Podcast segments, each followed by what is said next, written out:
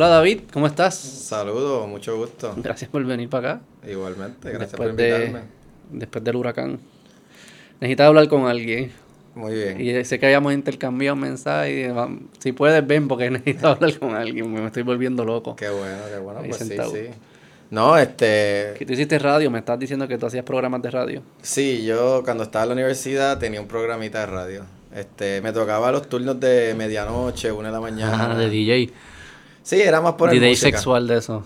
Poner música Romántica. realmente. Y entonces, pues nada, iba allí y entonces me recuerda este setup, el, la- el, la- la- el Sí. micrófono, la cosa. En Mayagüez. No, yo estudié en Estados Unidos, yo estudié en MIT, Ah, en bachillerato. Cambridge, es que es en Exacto, Boston, en Boston. Cambridge. Sí, sí, sí. ¿Y qué música ponía? Pues el programa se llama Wibiri, una palabra que yo me inventé. Wibiri. Wibiri. ¿Y significa algo Wibiri? No sé, Wibiri. Este, y poníamos una mezcla entre música electrónica a veces, poníamos este música reggae, un poco de reggaetón también, lo que lo que nos sintiéramos. Teníamos unas personas que era, te estaba diciendo que era como a la, entre 12, 1 de la mañana, a veces me tocaba a las 2 de la mañana, porque dependiendo del semestre, pues cambiaban los horarios, pero casi siempre me tocaban esos últimos. Por la noche. Turno. Night shift. Sí, sí. Eh, tampoco lo, tampoco yo lo, Pero era de, ¿eran qué día? Era el martes. A diablos. ¿Cuánta gente tú crees que, te escuchaba? Pues tenía, tenía un guardia de, de seguridad que estaba trabajando, me imagino, a esa hora y, y me llamaba a pedirme canciones, me acuerdo. ¿Y tenías de esos de como que de hacer llamadas o te llamaba por el sí, lado? sí, sí. Ah, pues, te llamaba. yo ah, decía, ay, me pueden llamar a este número, no sé qué. Y, Y la él gente llamaba. llama. Y, ah, ponme Gente esta sola, canción. Mucha gente sola, Este, ¿verdad? Pero yo no lo tomaba, lamentablemente, en, en Hansen me hubiese gustado tomarlo más en serio. Como que yo lo veía más como un, un hobby ahí, como para hacer algo. A veces días que decía, mira, no voy. Y ya no iba. Porque era el último turno. Literalmente yo, yo cerraba la estación. ¿Y por qué te hubiese gustado tomar más en serio? ¿Por qué dices eso ahora? Porque te digo, había días que no iba. y Entonces la, me escribía la persona que iba antes, mira, ¿vas a llegar hoy? No, ok, pues apagué la estación. Entonces como que no, no creé esa disciplina con los, con los que me escuchaban. Sabrá yo si el guardia se quedaba esperando. Ah, Mira, por ahí estaba triste ese día, exacto. Exacto, se Si quedaba le triste. fallaste a alguien. Y como que no sé, no, no lo vi, creo que no lo vi con- por lo que era, como una buena oportunidad de, de conectar con la gente y eso. Más era como para mí. Yo poner música para mí. 21 años así. Eso es lo que uno sí, es. 17 tenía 19, 18. Suena exactamente a lo que uno suena a los 19. Así que, pero nada, pero me gustó, me, estaba cool porque era un estudio, teníamos, eh, había dos, dos salones, uno, bueno, dos estudios, uno era eh, como esto, una mesa y varios micrófonos, yo invitaba gente a veces, este, pero el otro era como que típico, como uno se pensaría que es la radio, que tiene el cristal, Entonces la gente está al otro lado. air. Sí, sí. y entonces pues eso era cool. Pero está cabrón eso, como que estas tecnologías que tú, en verdad tú puedes llegarle aquí. Y en ese Sí. momento era más difícil porque es la estación, ahora con internet es más No, fácil. sea, ya tenían, pero, tra- pu- tenían, ah, tenían, pues tenía internet. tenía internet. Tú tenías que, tenías que eh, eh, meterte al website de la, de la estación. Creo que era 80 8.7 FM, no me acuerdo bien exacto. Pero tú te metías al website y allí podías bajar un, un link y te, y, te estabas escuchándolo desde aquí, de Puerto Rico, donde tú quisieras lo podías escuchar. Que eso está cabrón. Pues eso. O sea, Por que, eso te digo, que eh, tu voz y tus exacto. ideas como que pueden llegarle a quien sea. Solo tienes que ser bueno y carismático y poco a poco se empieza a regar lo que Exacto, fuese. Y eso está exacto. cabrón. Eso es bien poderoso. Por eso te digo que me hubiese gustado cogerlo más en serio. Porque quizá hubiese podido crear. Y eso era antes de los podcasts. Pero quizás no tenías nada que decir. A 19 años uno no tiene nada que decir. Pues no sé, no sé. Pero creo que. Pues no sé. ¿Qué te- Nunca sabremos, qué- nunca qué- No sabremos. sabremos. Ahora tienes más cosas que decir. Esperemos que sí. Esperemos Y, que y ahora estás haciendo un, star- está en un startup que estás montando, ¿no? Sí, yo, yo. Bueno, yo hice el bachillerato en MIT y ahí me quedé también para hacer un doctorado. ¿Hiciste un doctorado en qué? Sí. Yo soy ingeniero biomédico, doctorado en ingeniería biomédica. ¿Qué estudias los biomédicos?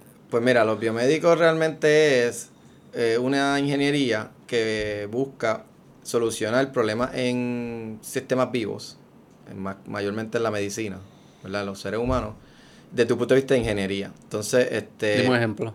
Pues, exacto, eso, te, iba. eso te- eso te iba a dar. Este, un biomédico, por ejemplo, es la, eh, de hecho nace todas las otras ingenierías que querían enfocarse en el cuerpo humano. Un, un mecánico, que, un ingeniero mecánico que quería trabajar temas de medicina, pues cosas como un, una- un- un corazón, un corazón artificial, que una bomba, una prótesis.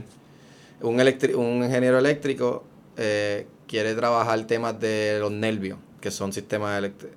Pues entonces como que empiezan a interesarse por eso y nace, dicen, bueno, pues vamos a crear un departamento que la gente estudie eso.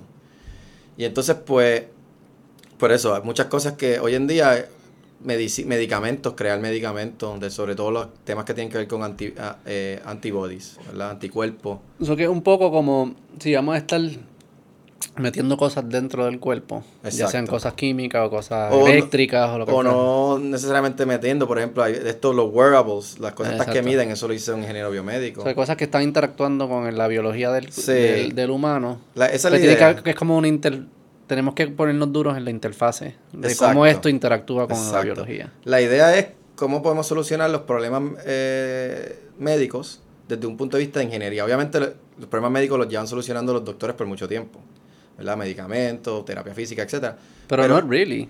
Bueno, O sea, porque el, doctor no resuelve el problema. se supone que lo haga, pero no, lo hace. Pero tampoco, ¿no? Bueno, un cirujano que tú, por ejemplo, tiene una apendicitis, Sí, el te- cirujano, te da, sí, te da cirujano, un, sí. un Los que son... Sí, sí, sí, algunos que... Bueno, y no, que- no necesariamente, por ejemplo, tú tienes un problema de que tienes los eh, triglicéridos altos, ¿no? Este, que es el colesterol. Ajá.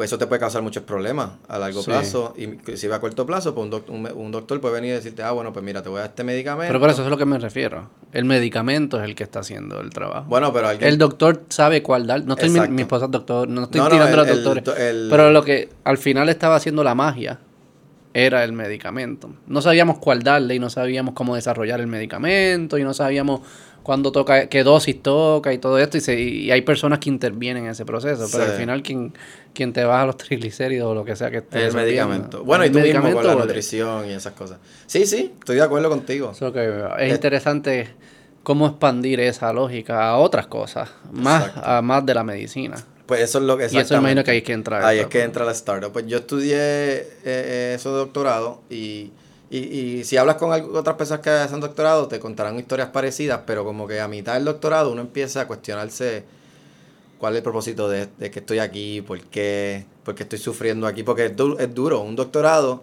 a diferencia de un de un bachillerato que es más académicamente retante, tienes que hacer asignaciones, tienes que estudiar para exámenes, etcétera. Un doctorado en realidad es, es más emocionalmente retante. ¿En qué Es aspecto? contigo mismo, porque tú eres tu propio jefe. O sea, tú tienes un profesor y que es tu mentor y eso, pero él no está ahí esper- esperando eh, que tú te despiertes para ir al laboratorio. Sí, sí. Es Eso disciplina eres tú, propia. eres tú. Entonces no tienes un jefe tampoco. Porque a diferencia de un trabajo que el jefe te, te puede meter un regaño, qué sé yo. Aquí es, si tú no fuiste al laboratorio un día, pues nadie, nadie le importó, tú sabes. Entonces también eso. Y segundo, que el, el componente de... O sea, que está la parte de, de desarrollar tu propia disciplina, desarrollar tu propia motivación. Y también está la parte de que antes, quizás 20 años atrás, un doctorado era sinónimo de éxito, ¿no? De que tú tenías garantizado un trabajo muy bien remunerado. Mm. Eh, obviamente la gente lo- no lo hacía por eso, lo hacía por el amor al arte, pero también iba asociado a un buen salario, ser profesor, eso era casi garantizado. Sí, sí. Ahora ya hay mucha gente que se gradúa en doctorado de muy buenos lugares, ¿verdad? Con muy buena preparación y no consiguen trabajo. ¿No? No, este hay un hay un surplus de profesor de, gente con doctorado. Pero es, es porque hacen doctorados en cosas que son inútiles o es porque No, na- no, porque- valoramos los doctorados. Porque Eh, me imagino que hay gente que está haciendo doctorado en cosas que tú dices y que... eso no Pero eso siempre existió, siempre existió, siempre existió, porque el, el punto del doctorado es que tú eh, te, haga, te, te haga una pregunta científica, ¿verdad? El método Sí, sí. científico, ¿no? Te haga una pregunta y tú llevas a cabo todo el método científico de formular una hipótesis, de investigarlo y demás, y con, llegar a unas conclusiones. Eso, es- eso es lo que es una tesis de doctorado.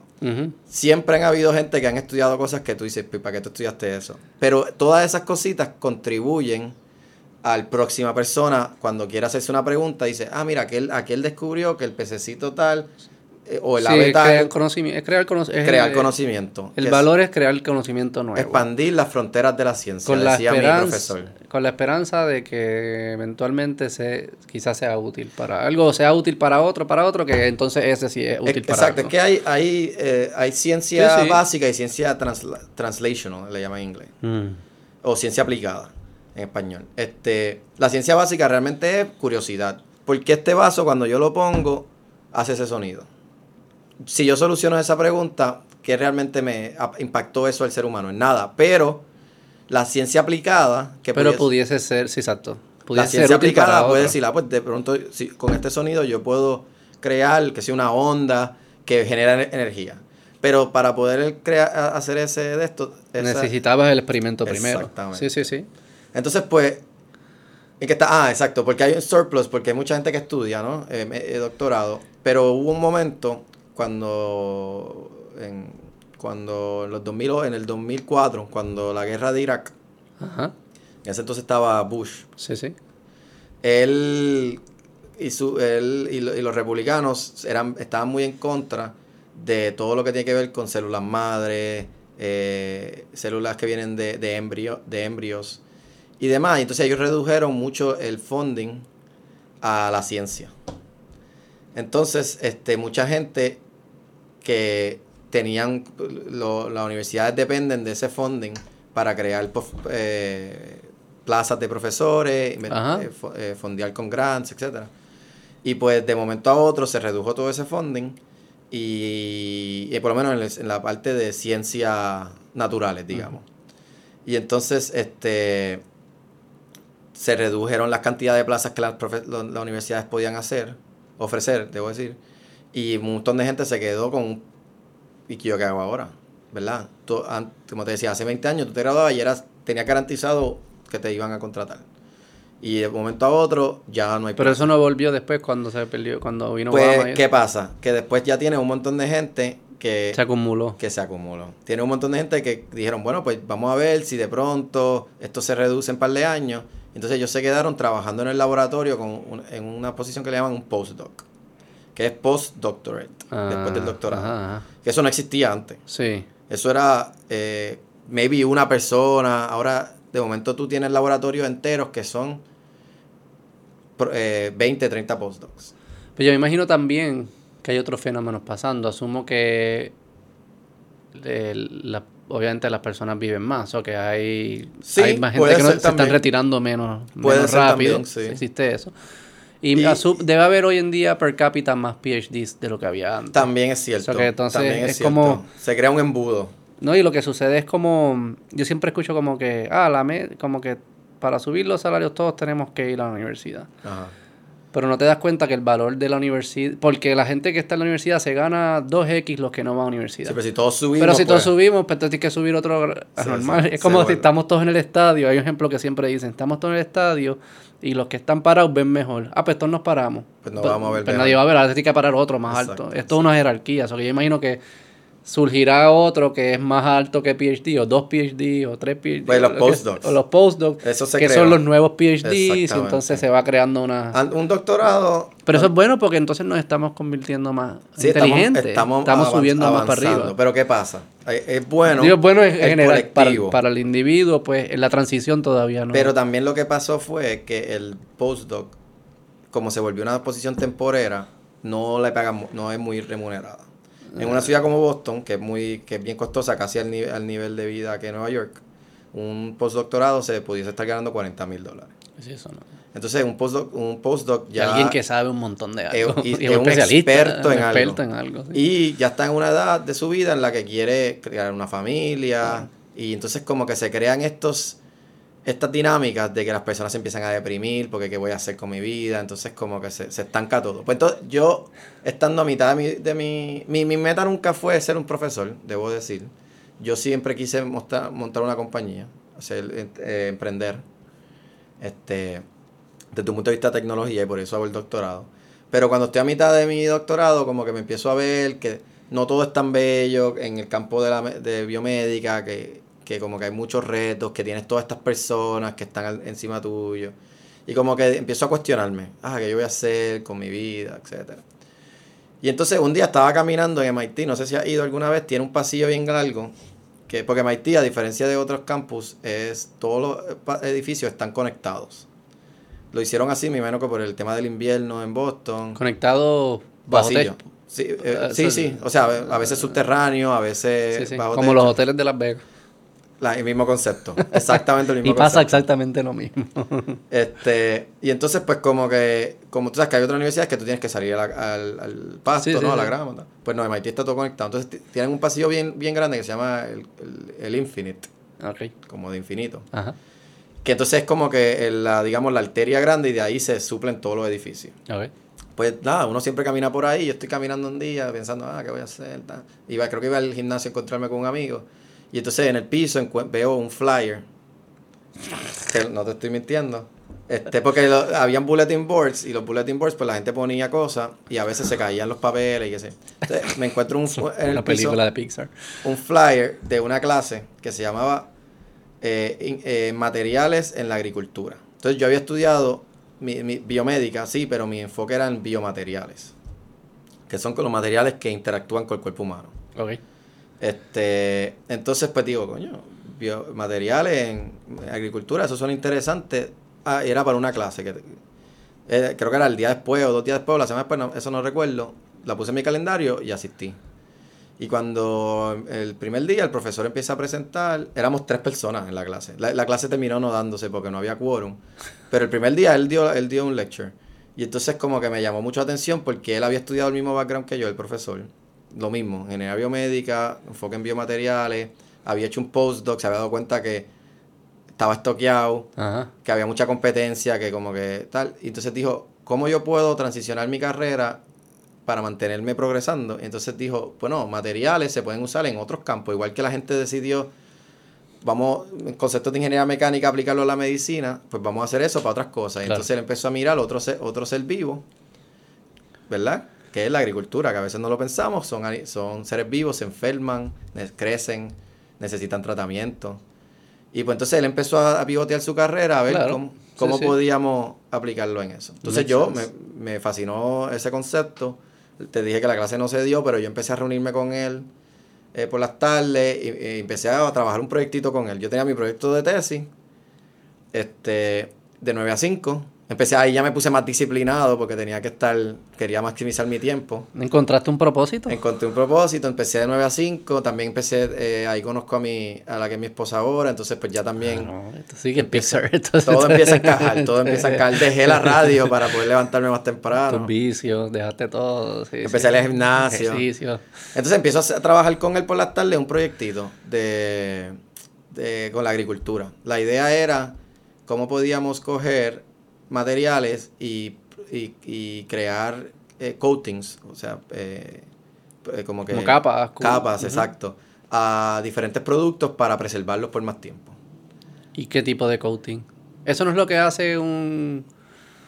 un los insecticidas, una mierda de esta. Bueno, los insecticidas Yo sé que tienen mala fama, Tú pero estás- eso no es lo que. Eso es, es- al final, eso es lo que hace. No, no, porque el insecticida sí es tú estás echando una, un, un spray y eso pues se, se, se, se Un crea una capita. Pero en realidad no es para preservarlo, es para matar el, el- los insectos. Los pesticidas lo que están en Digo, para, prote para pre- preservarlo en el sentido de que no lo mate el, el Sí, insecto, pero no, ¿no? no está creando una capita, es como que eso se, eso es como tipo coger un medicamento y O sea, no es una. No es, no es, no es una verja. No, no. Es un veneno para el que te viene a matar. Exactamente. Es como cuando Eh, tú fumigas otra en tu forma casa. de otra forma de proteger, de tratar de protegerlo. Pues nosotros queríamos crear una capa, sí, capa. como una verja. como bueno, verja, piensa más como cuando tú laminas tu la- las licencias que hacían antes que estaban laminadas. Exacto, sí. Ese mismo concepto. Sí, que- para que no entre físicamente algo. Exactamente. Sí, sí. eh, o para que no salga nada y, O y no ver, salga nada, y ver si sí, que cómo podíamos preservar frutas, vegetales por más tiempo. Y funcionaba. Este, bueno, que podemos coger una pausa. No, no, no, no. Este.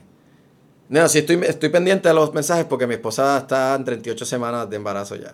Entonces, pues estoy pendi- pendiente, pero no es ella. Entonces, Ah, pues, coño, estoy- felicidades. Gracias, gracias. Ah, wow. Sí, sí, voy a tener Te va una a cambiar nena. la vida. Sí. Ahora sí que esto sigue, se sigue poniendo bonito esta mierda. Pues nada, entonces, este, no, realmente, ¿qué pasó? Yo estaba trabajando con él, él siguió ese proyecto y creo que sí encontraron algo. No lo no, pero entonces yo, eh, ya con una idea un poco más clara, solicito un programa que, que tenían en MIT de, emprende- de emprendimiento, como un, era un fellowship de un año. Piensa una incubadora de estas como Parallel 18. Ajá. Pero la de MIT era más enfocada en eh, tecnología, que, el, bueno, que es el duro de MIT, y en eh, de emprendimiento, lo que le llaman social entrepreneurship, emprendimiento social. Y eso lo que busca es... ¿Qué significaba eso? Exacto, eso lo que es es cómo podemos crear modelos eh, de negocios que no solamente estén buscando el beneficio monetario, ¿verdad? Porque sí, sí, eh, un negocio busca maximizar sus ganancias, Mm. pero que también lo que se daba, lo que, lo que eso des- descubrió, por decirlo así, o, o buscaba enseñar era que hay mu- se crea mucha, mucho valor cuando tú tienes un negocio, ¿verdad? Uno es eh, profit, ganancia, pero también otro es impacto en las comunidades, impacto en el medio ambiente, ¿verdad? Mm. Entonces el emprendimiento social busca que maximicemos todas esas cosas, no solamente la ganancia, por decir algo, una compañía química que dice, bueno, pues yo lo que quiero es vender este químico, no me importa si voy a contaminar el medio ambiente Mm. haciéndolo, porque yo mientras mis ganancias sigan creciendo, estoy Mm. una compañía que, que con enfoque de emprendimiento social, pues dice, bueno, sí, yo quiero maximizar mis ganancias, pero a la vez no voy a contaminar el medio ambiente, voy a emplear personas, voy a crear empleo en comunidades que, que donde no hay empleos. Y tiene ese enfoque social. Entonces eso busca, busca retar un poco el concepto de que la gente piensa, bueno, si tú eres una compañía con fines de lucro, ¿verdad? For profit, tú lo que quieres es maximizar ganancias. Y si tú lo que quieres es ayudar al, me- al medio ambiente, esto, pues tú eres una non-profit. Esto busca cazar lo mejor de ambos mundos. Sí. Sí, lo, lo, lo, lo conozco bien. Yo tuve, nosotros, yo tenía un restaurante que Ajá. se llamaba Stack, ¿Ok? que nosotros donábamos parte de nuestras ventas, se las donábamos a... a- vendíamos sándwiches y de cada sándwich se, se donaba como 2% de la venta a, un- a una institución sin fines de lucro. Pues es, es algo así, pero no necesariamente algo así. Y no funciona. Por eso, por eso es que eso no funciona. Pero esto esto no, no es necesariamente así. No es donaciones. Es, este, te voy a dar una Sí, serie sí, de lo, ejemplos. lo integras un poco más a tu, a tu operación. Que, que no es como que de lo que gano lo dono, sino como que las personas que empleo, dónde, pongo el negocio, qué suplidores uso. Sí, estoy consciente de todo eso. Te voy a dar un ejemplo de una compañía y después te hablo de la mía que buscamos hacer eso. Ah, En el, el- como parte de ese programa venían muchos egresados de ese, de, ese, de ese fellowship y nos contaban de sus startups. Había uno que a mí siempre me, me marcó, era esta este era muchacho que le, inter- le- a él le preocupaba, él y sus compañeros, eh, la falta de sistema sanitario en las comunidades como una favela, pero en África Sí. en Kenia, en Sí. Congo. O sea, sitios donde no hay nada de sistema ta- sanitario. Estos son gente que, comunidades informales, se establecen en una montaña y ahí viven. Sí. Ir al baño, todas estas cosas son todo una travesía. Claro. Entonces, el- cuando ellos empiezan a aprender del problema, se dan cuenta que realmente eso era un problema porque causaba enfermedades en el agua. Eh, los niños jugaban en, en esas aguas porque pues ahí era su comunidad y una serie de problemas. Pues ellos dicen, bueno, vamos a crear un... Ellos empiezan con la idea de vamos a crear un modelo de letrina que sea más fácil de limpiar, quizás no se contamine tanto usando materiales que sean antisépticos. Sí, sí. Eh, y vamos a hacerlo low cost para poderlo instalar en estos sitios. Y lo hacen, crean el modelo. Y primero es con, con, con grants, como tú, como tú dices, con donaciones que la gente le da porque es importante. Pero después se dan cuenta que el material que están acumulando en la letrina, ¿no? El, la, La mierda. la mierda, pues mira, pues eso podemos de pronto convertirlo en valor agregado. Y entonces em, crean todo un una, ahí cambian su, su compañía a, a, a esto de social entrepreneurship y empiezan a crear un modelo en el cual la gente no, el baño ellos lo instalan gratis en estas comunidades porque la- la- la- los desechos, la mierda, la recolectan con un insecto que ellos logran encontrar. Ajá.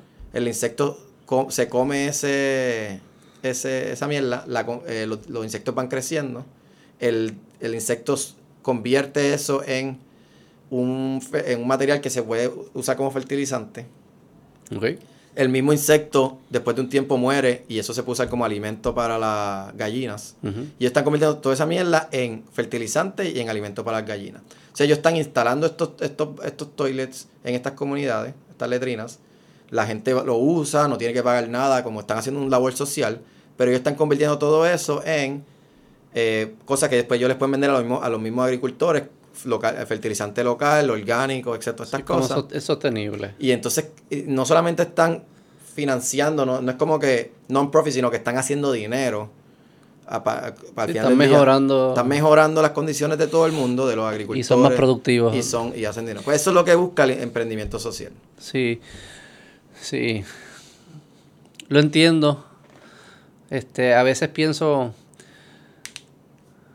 A veces pienso cuando uno está haciendo una- un, startup o algo nuevo, una empresa, como uno es, la secuencia de las cosas que tú estás priorizando es, es importante. Hay muchas cosas que uno sabe que son importantes, pero tienes que hacer una jerarquía de prioridades, porque lo que importa es mantenerte vivo. Claro. Y, eso, y solo hay como un camino, o varios caminos, pero son pocos, que te mantienen vivo. Y el tú no hacer algo no quiere decir que tú no dices que es importante, es que no es importante hacerlo ahora. Sí, por fácil. Porque yo tengo que ir, tengo que crear el camino, si no, no llego. Porque me muero antes, me quedo sin chavo, lo que fuese. Y que es difícil tener muchas prioridades en el principio, porque al final Ok. estás tratando de... no estoy- no, no sé nada de lo que... Podemos, entramos a la tuya, no estoy criticándolo, pero una observación que haría es... Ojo en tener demasiadas prioridades porque aunque todo parezca importante, no todo es igual, no todo puede ser igual de importante hoy. Y tiene que haber una jerarquía. Y esa jerarquía es la que te ayuda a tomar decisiones, a ver dónde usas Sí. tus recursos y lo que fuese. Lo- y lo- otro ej- otra cosa que diría. O sea, pensar que las, que las únicas que crean impacto social son las que lo tienen en mente es como absurdo. Porque yo puedo decir, claro, claro. Google probablemente es la compañía que más impacto social ha tenido en la historia de la humanidad. Definitivo, definitivo. Y esa no era, su meta no era, su meta era organizar la información del mundo y hacer dinero en el camino. Muchas de las empresas, empresas grandes tienen un impacto social gigantesco, positivo, para bien, ¿verdad? Y no es como que no, no, no, no, no tenían que no tenían que integrarlo en el aspecto porque ya existen deberían existir mecanismos y leyes que es ilegal tirar el químico a la- al río. Se supone. Se supone, y sé que hay loopholes, y las que juegan con los loopholes, pues, muy, muy mal. Pero hay muchas de... hay- ya, ya, ya el sistema está creado para que Sí, se supone que el todos que sean- gane- todas sean... eh, el que gane es el que añade valor, Sí, no es sí. el que hace trampa. Obviamente sabemos que hay algunos que ganan porque hacen trampa. Esos son fallos que tenemos en el sistema. Pero el sistema en teoría debe estar diseñado y funciona bastante bien. De que los que ganan son los que ya añaden valor. Lo que pasa es que el, estoy de acuerdo, 100%. Esto no, de ninguna manera preten- pretendemos, pre- esta metodología pretende descartar el impacto que tienen otras compañías que quizás no se hacen llamar Ajá. empresas sociales. Este, y yo no tampoco estoy diciendo que la mía necesariamente es una empresa Sí, social, y, pero y no, me, no cojas esto como que... no, no, O sea, definitivo. estoy tratando de pensar contigo. No, ¿eh? no pretendemos, des- no creo que no se pretende descartar. Este, hay muchas compañías que añaden mucho valor. Este, lo- eh, este, este programa en particular quería enfocarse en compañías que, que hicieran esto en, en países emergentes, en mercados emergentes. Sí, sí, hay un elemento ahí de... Desarrollo. Y de el starting point, quién prende la mecha, cómo, cómo ponemos la bola a correr allí. Definitivo. Sí, sí, hay... Entonces, porque tú tienes, por ejemplo, otra compañía que, que te menciono, que te, otro- te voy a dar otro ejemplo, era una compañía en Nigeria. Mm. Ah, La primera, mira el reto es cómo tú pones letrinas en una favela, por- ellos no se llaman favelas, pero, ¿verdad? Por Sí, usar sí. el concepto, en, en el Congo. O sea, es un sitio que está en guerra civil, Inestable por mucho inestable, tiempo. sí. que la gente está siendo des- marginaliz- margi- Sí. marginalized por mucho tiempo. Eh. Pues esta otra era en, en, en Nigeria, país también que tiene su, su tema de guerrilla. Ellos estaban, eh, sin embargo, en la, en la capital, que es Lagos, pero un país que tiene, una ciudad que tiene 40 millones de personas, creo que es eh, la, de la terce- tercera o cuarta ciudad más grande de- del Del mundo, mundo, la sí. más grande de África, se estima que va a ser la ciudad con más población porque a medida que Nigeria se está desarrollando, pues todavía más poblado. Pues ellos empezaron con un concepto bien, tú dirías, ah, mira, otro más de food delivery, ¿verdad? De esto de última milla, un Uber, un Uber Eats. Pero que ellos hacían, ellos en vez de crear, coger y, y, copiar el modelo de Uber, de que tengo este carro, qué sé yo, en Nigeria hay tapones que son para morirse. Sí. Hay gente que, que me contaban los compañeros que eran de Nigeria, que están en ese programa, que allí tú, te, para tú llegar a tu trabajo a las 9 de la mañana hay gente que se despierta, a las, que, que sale de su casa a las 4. Wow. O sea, tapones de 5 o 6 horas. Pues ellos dicen, mira, en realidad no puede funcionar así, vamos a crear este un sistema, pero en, en, en motora. Motor. Pero eh, que, eh, que cualquier persona, pues no no es nada, cualquier persona se le puede ocurrir esa idea. Sí, sí. Pero ¿qué él hace? Ellos, hace, ellos en vez de decir, bueno, las personas que tengan su motora, que muchas veces eran motoras que la misma gente había hecho, que no eran seguras, que no usaban el casco, que no le daban buen mantenimiento, ellos le proveían a la persona la motora. Y la mantenían, le daban maintenance, etcétera. Y entonces con el tiempo esa motora, este, pues ellos le iban recuperando el dinero porque a la medida que la- esas personas podían, al tener una mejor motora, podían hacer más entrega, más reliable, etcétera. Y entonces ellos se dan cuenta que un problema que ellos tenían era que ellos mandaban a la gente en la motora y de momento a mitad de camino le eh, alguien lo- los paraba una ganga y le robaba la motora. Exacto. Decían, tía, ¿qué vamos a hacer ahora? Entonces, este, pues ellos cogieron y emplearon policías retirados que necesitaban trabajo porque estaban retirados, un part-timecito. Entonces, al principio ellos mandaban, de- empezaron a mandar a la gente en la motora con ese policía. Entonces, el policía, como que como él tenía como había, había estado en la policía, pues él no era que era un policía, no es que él podía ir armado y qué sé yo, y parar y arrestar gente, pero él podía intervenir y llamar rápido a la policía. Sí, estaba más preparado, tenía con el- quizás con el, el número, sabía de Conocía a alguien, sabía las llamar, rutas la que coger. ruta. exacto. Y entonces con el tiempo ellos fueron cambiando la dinámica en ese país de que ahora la gente tú, en tu motora no te arrestan porque pues hay, hay policía. ¿Me entiendes? Sí, Entonces, sí. están cambiando como que la narrativa de esos países. Sí, sí, me parece. Me parece excelente. En Me- eh, yo estuve en Ciudad de México reciente también y están haciendo simil- similar eso, que compañías compran los carros Ajá. y se lo dan a- al driver Que no tiene un carro que quizás. no tiene un carro Y que o no se tiene que preocupar, no tiene que pagar el seguro y el mantenimiento, no me encargo. Y que nunca pudiese haber trabajado ahí porque no tiene un, un vehículo. No es como aquí que Uber llega y todo el mundo tiene un carro porque pues no tenemos transportación pública, entonces pues todo el mundo tiene carro. Y entonces son carros también diseñados para Uber. Eso es lo otro. Entonces tú empiezas a comprar unos carros que son específicos para Uber. Son eficientes en gasolina, son cómodos atrás, pero son chiquitos, tienen cámaras por todos lados y Puedes sensores. comprar en bulk, así que te sale más en barato. bulk, y lo usas 24/7. La empresa le está sacando más a ese activo Exacto. porque puede entonces usar distintos drivers en el mismo carro. Entonces se convierte más eficiente.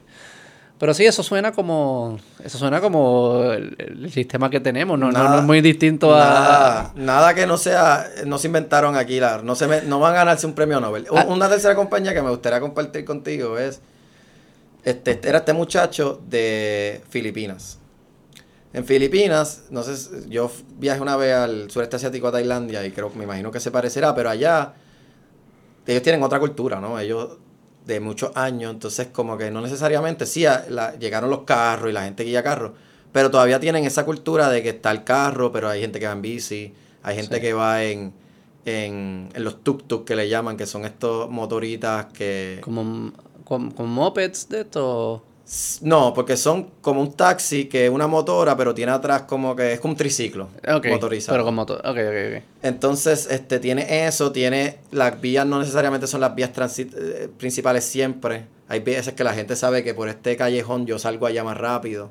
Pues él, él cogió se, se, se- un- una herramienta como Google Maps, pues solamente allí te sabe la, porque no conoce la idiosincrasia, te, te conoce el sistema de transportación pública, te conoce las carreteras principales.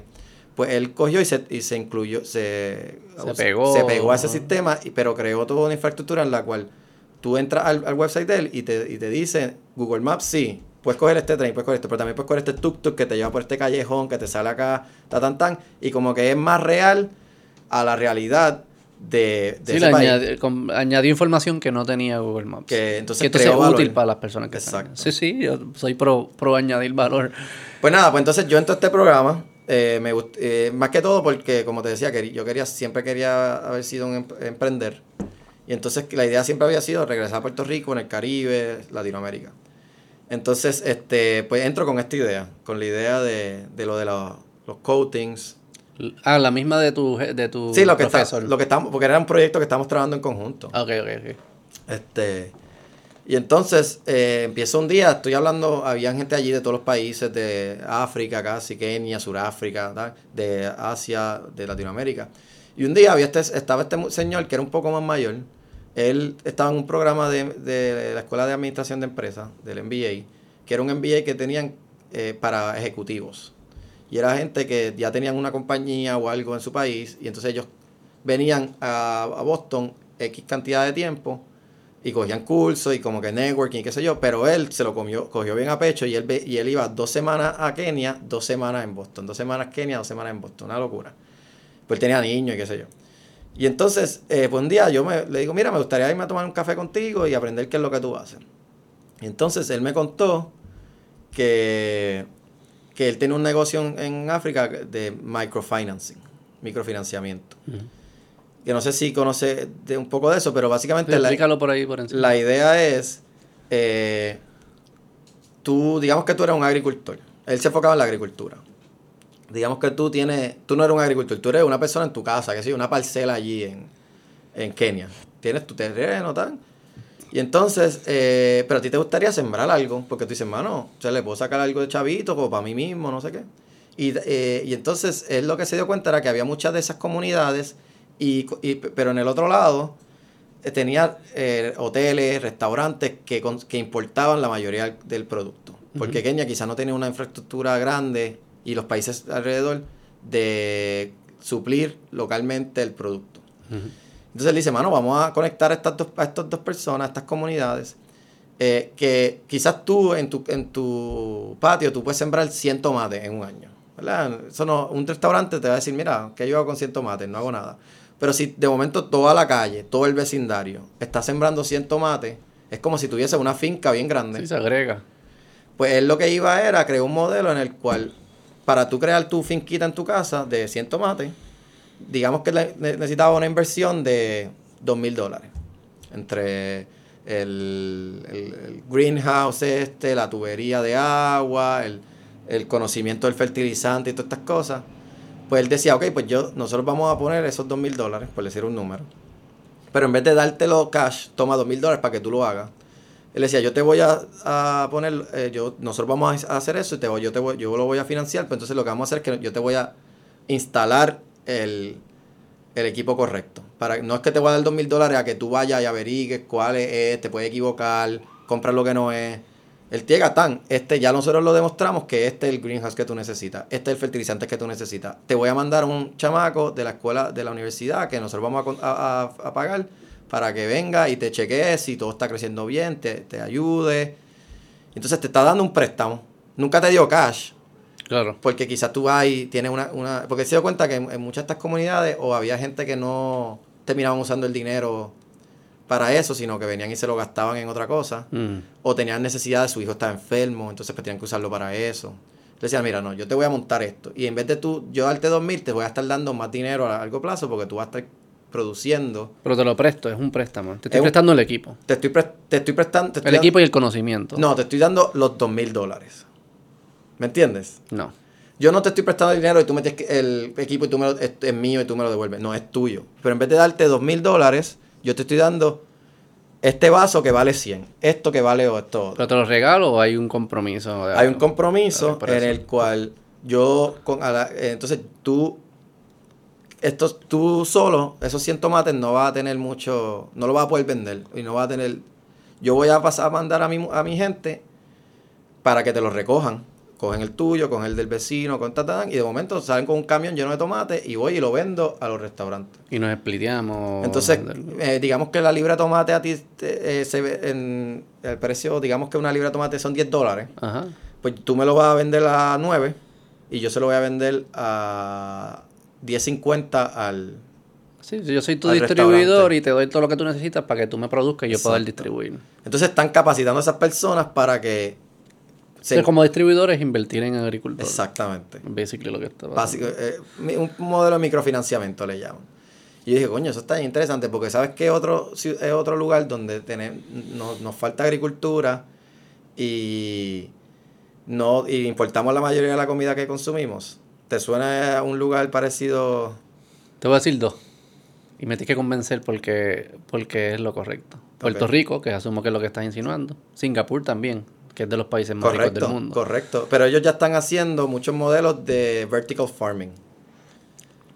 Este, y esto Pero para mí no es obvio que nosotros tenemos que hacer todo lo que nosotros consumimos. Es completamente cierto. Entonces, ¿qué yo pienso? Yo digo, mano, él, está, él estaba haciendo, creo que era tomate, y estaba haciendo cosas con nueces también, porque tiene sentido en la geografía de ese lugar. Y la idea no es venirle ahora y decir, ah, pues yo me voy a copiarle de ti y voy a montar un sitio de tomate aquí en Puerto Rico. Porque si tú miras eso, tú estás compitiendo con quién. ¿Cuál es el suplidor de tomate? Digamos, quizás Dominicana, eh, creo que en México. Costa Rica, Ajá. Sale más, tiene más sentido comprarlo. Comprárselo a esa gente. Este, de hecho, y esto es un pequeño paréntesis, este, a través de ese proceso yo también aprendí un poco de en Estados Unidos, sobre todo en, en el área de Boston, hay este concepto de farm loco, ¿verdad? Hay muchos sitios que dicen, no, porque yo compré esto al, tal... Eh, ah, sí, sí. No es más de 20 minutos de aquí la finca. Sí, sí. Pues hay estudios que han hecho que demuestran que ese modelo es todavía es peor para el cambio climático que la alternativa.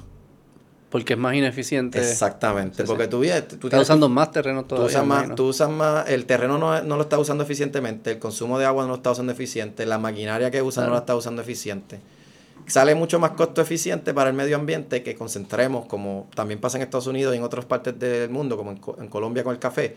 Esta área completa la vamos a dedicar a papa. Sí, obvio, como que, que, que lo use, que lo hagas en los lugares donde es más correcto. Donde consumirías los menos recursos necesarios para producir lo que quieres producir. Y también, como estás haciéndolo en grandes cantidades. A escala. A escala, de escala. La maquinaria que tú puedes conseguir es mejor, más eficiente en términos de emisiones de carbono.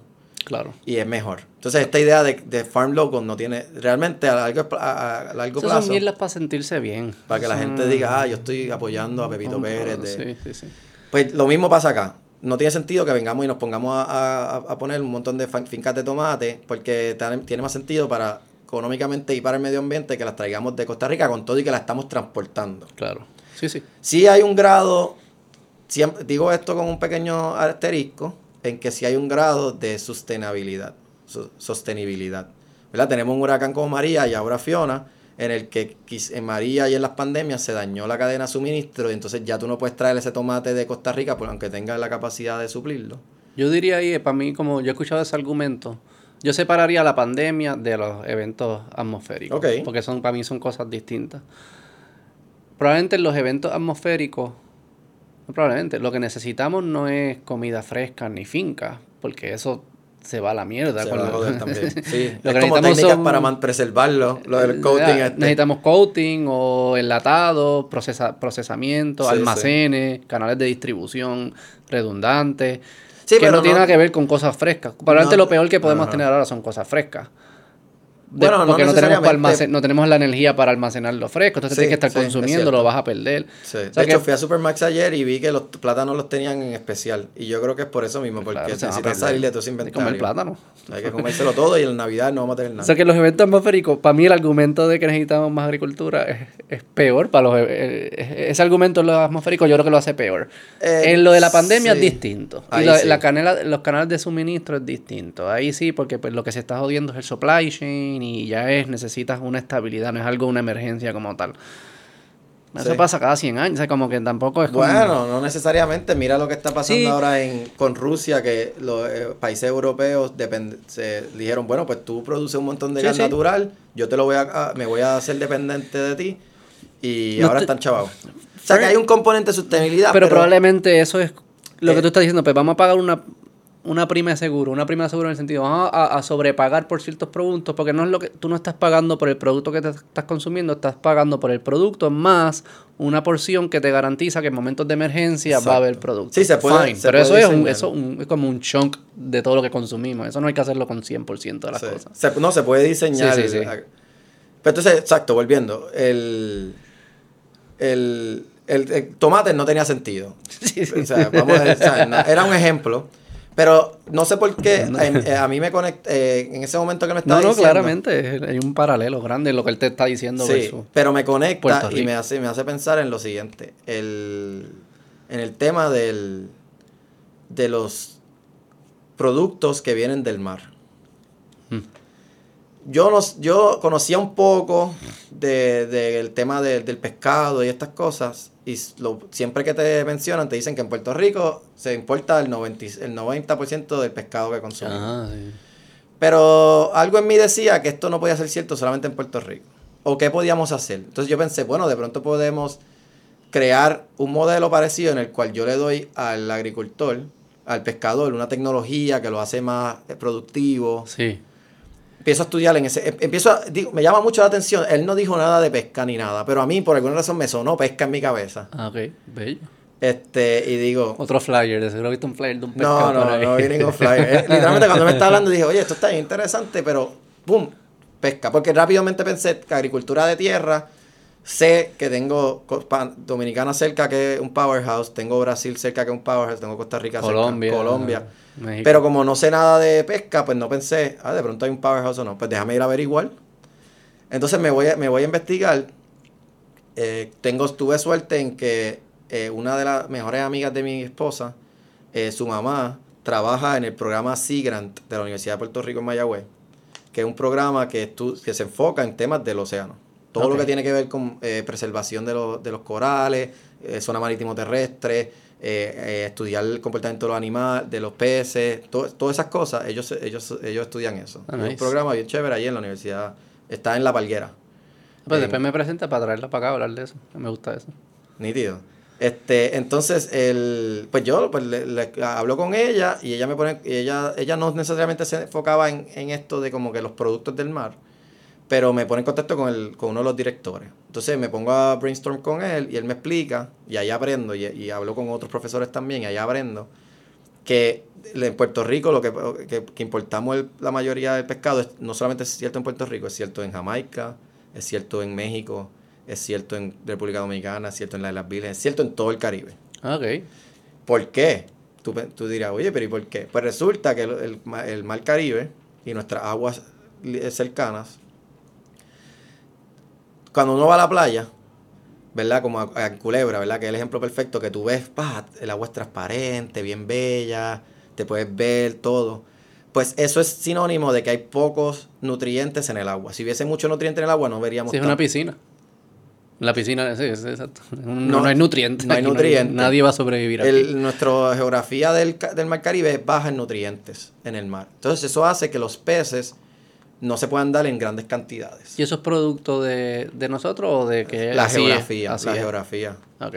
Creo que tiene que ver también Los con... vientos y mierdas de estas. Sí, de- tiene que ver con que a veces no lo pensamos, pero en el mar hay montañas, hay vallas, hay acantilados, ¿verdad? Todo esto, lo que vemos es agua, pero ta, ta, ta. Pues nuestra, nuestra geografía marina es una que no permite que haya mucho, mucha acumulación de nutrientes. Ok. Pues eso hace que no haya muchos peces. Significa que un pescador no es que son vagos, no es Sí, que no es que hay pocos pescadores en No hay nada para pescar. Es que no hay nada para pescar. Sí, sí. Y eso es cierto en todas estas islas. Obviamente estoy generalizando, hay peces para pescar. Y hay cosas que hacemos mal que, que sí es culpa de nosotros. Pero Exacto. en general, no parece ser, en 2022, digamos, que es No, tierra y- fértil. Y se está poniendo peor. y se está poniendo- que no es lo mismo que hablamos ahorita. ¿Dónde se debe sembrar el tomate? En el lugar que se dé lo más fácil. Entonces, debemos No pescar en el lugar que se dé más fácil. Exacto. O, no debemos alterar pescar. el ambiente. O no pescar. no debemos pescar. Bueno, pescar. Porque nos, eh, de pronto no deberíamos... ¿Qué es la pesca? Pero hay formas de hacerlo bien. ¿Pero qué es la pesca? Es caza. Escasa de peces. Exacto. Y que sí, sí, sí. hace un montón de años que hizo el ser humano. Se fue de cazador a agricultor. Y por eso se pudo desarrollar de la manera en la que vivimos hoy en día. Sí, también pasamos de sí, de, de, de, De nómada. animales que no que eran que había que cazar a animales que se domestican. Exactamente. Y podemos comer. te- eh, exacto. La, el, La- to- la vaca, eh, Todas esas cosas. El, el el, lechón. pesca, el pollo. Todas no estamos cosas. por ahí con el cerdo, hay un cerdo salvaje, ese no es el que nos comemos, nos Porque no es el que se sustentable. domestica. Porque no es sustentable, porque no, es- no, no necesariamente tú vas a, capturar, a poder matar a ese. No es la forma, ma- vas a gastar mucha energía y el yield de energía baja. Si tienes uno que no tiene que gastar energía, pues mejor. El yield de energía es más alto. Y que también es sustentable en el que tú no estás matando poblaciones salvajes que quizás tú mataste a ese jabalí, por decir algo. Y jodiste todo el ecosistema. Y era el único macho alfa, porque también están esas, esas, esas Situaciones, esas sí. situaciones en el, ese medio ambiente y se jodió la población salvaje de jabalí. Por eso cuando tú ves los pescadores que, que a veces, o estas fotos que vemos con estos pescados que son del tamaño del techo hasta acá, y todo el mundo lo celebra como que mira qué pescado. mira- Realmente quizás acaba de sacar un, un macho reproductor o una hembra reproductora que era como que la que hacía que las poblaciones se mantuvieran. Pero la foto queda cabrón. La foto queda bien cool. Y te aplauden, y es como que... Exacto. Porque yo imagino, tú imaginas antes las tribus y eso, y tú te fuiste a casar y regresas con... mira este Sí, monstruo sí, que cogí, era- ese era era el la rey por el chacho, ese hace lo que quiera por una semana. Pero, pero, sabemos que las... Pero quizás la semana que viene no va a haber nada que casar. Exacto. Lo es la para todo el mundo. Sí, sí, sí. sí, sí. Este, pero también sabemos que, que históricamente la manera, la razón por la que las grandes ciudades se dieron, las grandes civilizaciones se dieron es por la agricultura. 100%. Es una realidad. Pues de, pues, pues, pues de pronto no debemos estar cazando en el mar, debemos estar sembrando en el mar. Es la pregunta que yo ahí me presento. Lo mismo que están de tomates, pero ¿por qué no lo hacemos con pescado? Que es, eh, que es, que eso es como, vamos más, algo que se parezca más a un pescado que es como un cerdo, una, más- se parece más que a una calabaza. Se parece más. Exacto, es más ganadería. se Es más como ganadería. Es ganadería. O lo que hacemos, avicultura, el de los pollos, creo que se llama. Sí. Eh, eh, esa es la O idea. sea, porque se puede ir corriendo y eso. Estoy tratando de pensar, es entonces, ¿cómo, sí. cómo- ¿qué Bueno, hicimos? también- ¿Cuál fue el- el- el- la, la tecnología que habilitó Sí, sí. la ganadería? Eh, ¿Cuál fue la? Exacto, eso es lo que vamos.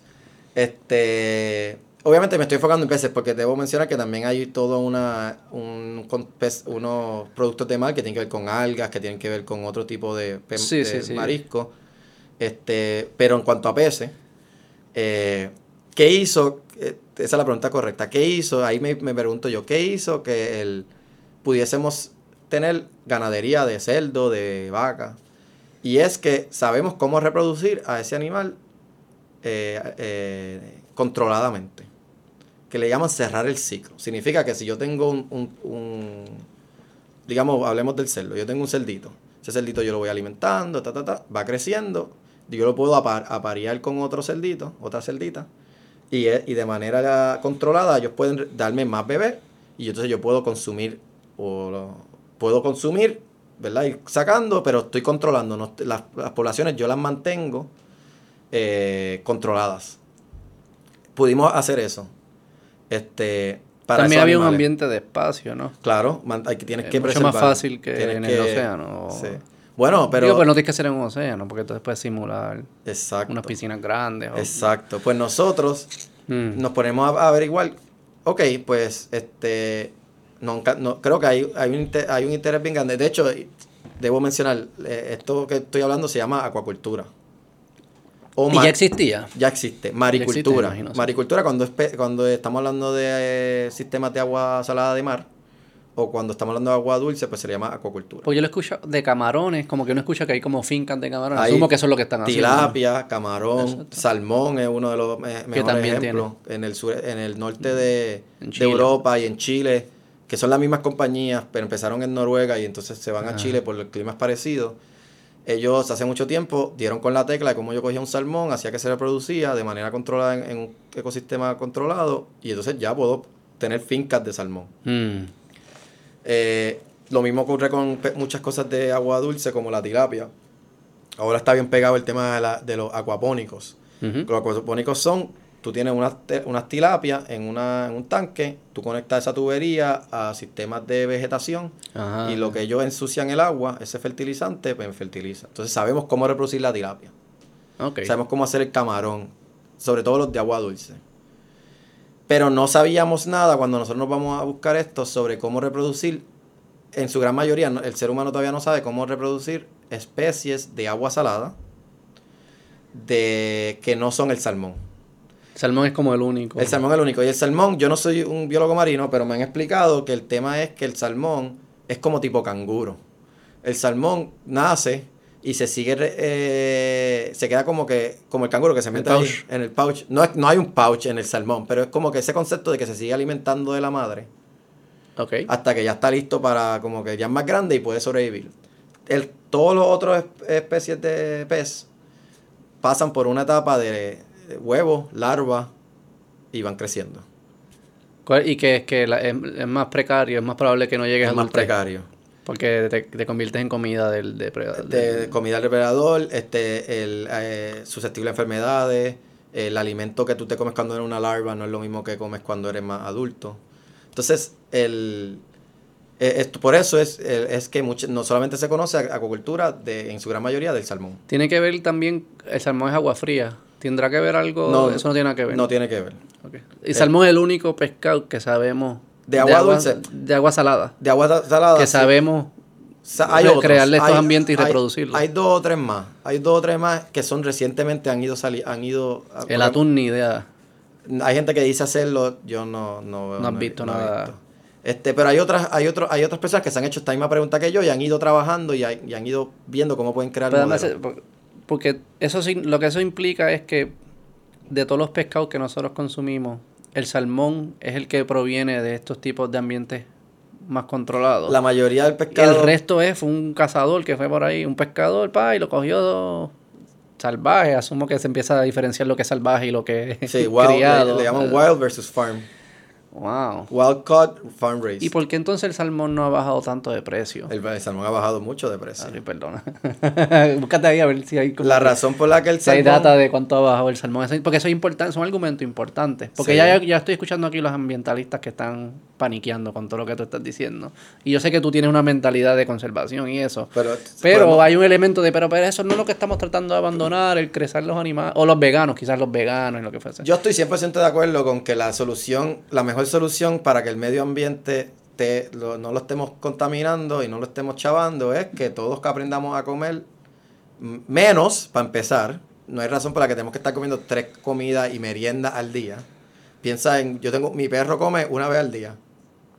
Y Yo está, como una vez al día también. pues, pero la mayoría de la gente come tres o cuatro o cinco Pero veces. coño, ¿sabes? Venimos, venimos de cientos de miles de años que nuestro problema principal era no acceso a comida. Exacto, y ahora podemos comer y entonces... Es como que, imagínate que tú vienes de, un- de dos días que no pudiste comer bien, o lo de Mari, lo de los huracanes, como que, ay, sacrificio, sacrificio. Una vez vuelva la luz, las alteras que te vas a dar. Pues Sí. eso es lo que está pasando a nivel de Sí, humanidad, sí, digamos. ¿sabes? Como que, give us a break, let's indulge por un, por un siglo al menos. por, por una milenia. Este, no, y hay mucha gente que ha, ha- dicho que el, el hecho de que comamos más ha hecho que nuestro cerebro se desarrolle más y estas cosas. Sí, sí. Pero, Pero- entiendo, sí es cierto que hay como un sobre. Digo, y también en los temas de enfermedad. Pasamos de que el, el hambre era probablemente la causa principal de muchas enfermedades y ahora la obesidad es la causa principal. Creo que en los últimos años flipió eso en el mundo. Exacto. Pero sí es cierto que si queremos, ¿verdad? Si nos vamos a hacer un paréntesis tema ambientalista, definitivamente yo soy fiel creyente que, número uno, tenemos que comer menos. Este, no estoy diciendo que es que quizás tenemos que irnos todos a dieta, sino que preguntarnos bien cuál es la, el- lo que deberíamos estar comiendo. Y debería hacerlo por ti, ¿no? Por o sea, probablemente la mejor razón es por tu salud. te sientes mejor. No. Y segundo, deberíamos estar comiendo cosas que son más sustentables, como que en vez de estar, por ejemplo, creo que está hay estadísticas de que las vacas son de los mayores emi- emisores de carbono. Sí, yo he escuchado eso y también he escuchado gente que hace debunking de eso porque hay un ciclo ahí. Yo no, no voy a entrar porque no, no conozco lo Está bien, suficiente. Pero bien. sí he escuchado ese argumento. Pero el punto es que la- estoy completamente de acuerdo contigo que y también desde tu punto de vista de, ¿verdad? De, siempre están los que dicen, hablan de la crueldad eh, de Sí hay un tema de ético. Exacto. Estoy, todo eso es completamente cierto, la- pero la realidad es que la gente consume pescado. Sí, y sí, si, sí. Y, y si no es el. Y si no es la de, de finca, como yo propongo, es que de dónde está viniendo. Mayormente viene, que esto es otra cosa que. Y hay un documental bien bueno en Netflix que lo, lo documenta. Eh, ahí están estos. Están estos. eh, le, le llaman. De estos buques enormes. Sí, sí, de pescas de esos. Pesca industrial. Que Ah. lo que hacen es que tiran. La de una- Free Willy ahí.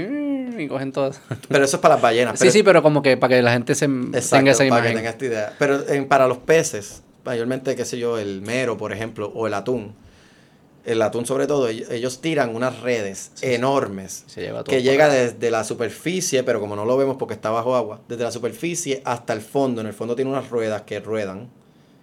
Entonces, a medida que él se va moviendo, coge- se lleva todo. O sea, Ah. es todo lo que hay. Un ahí hay.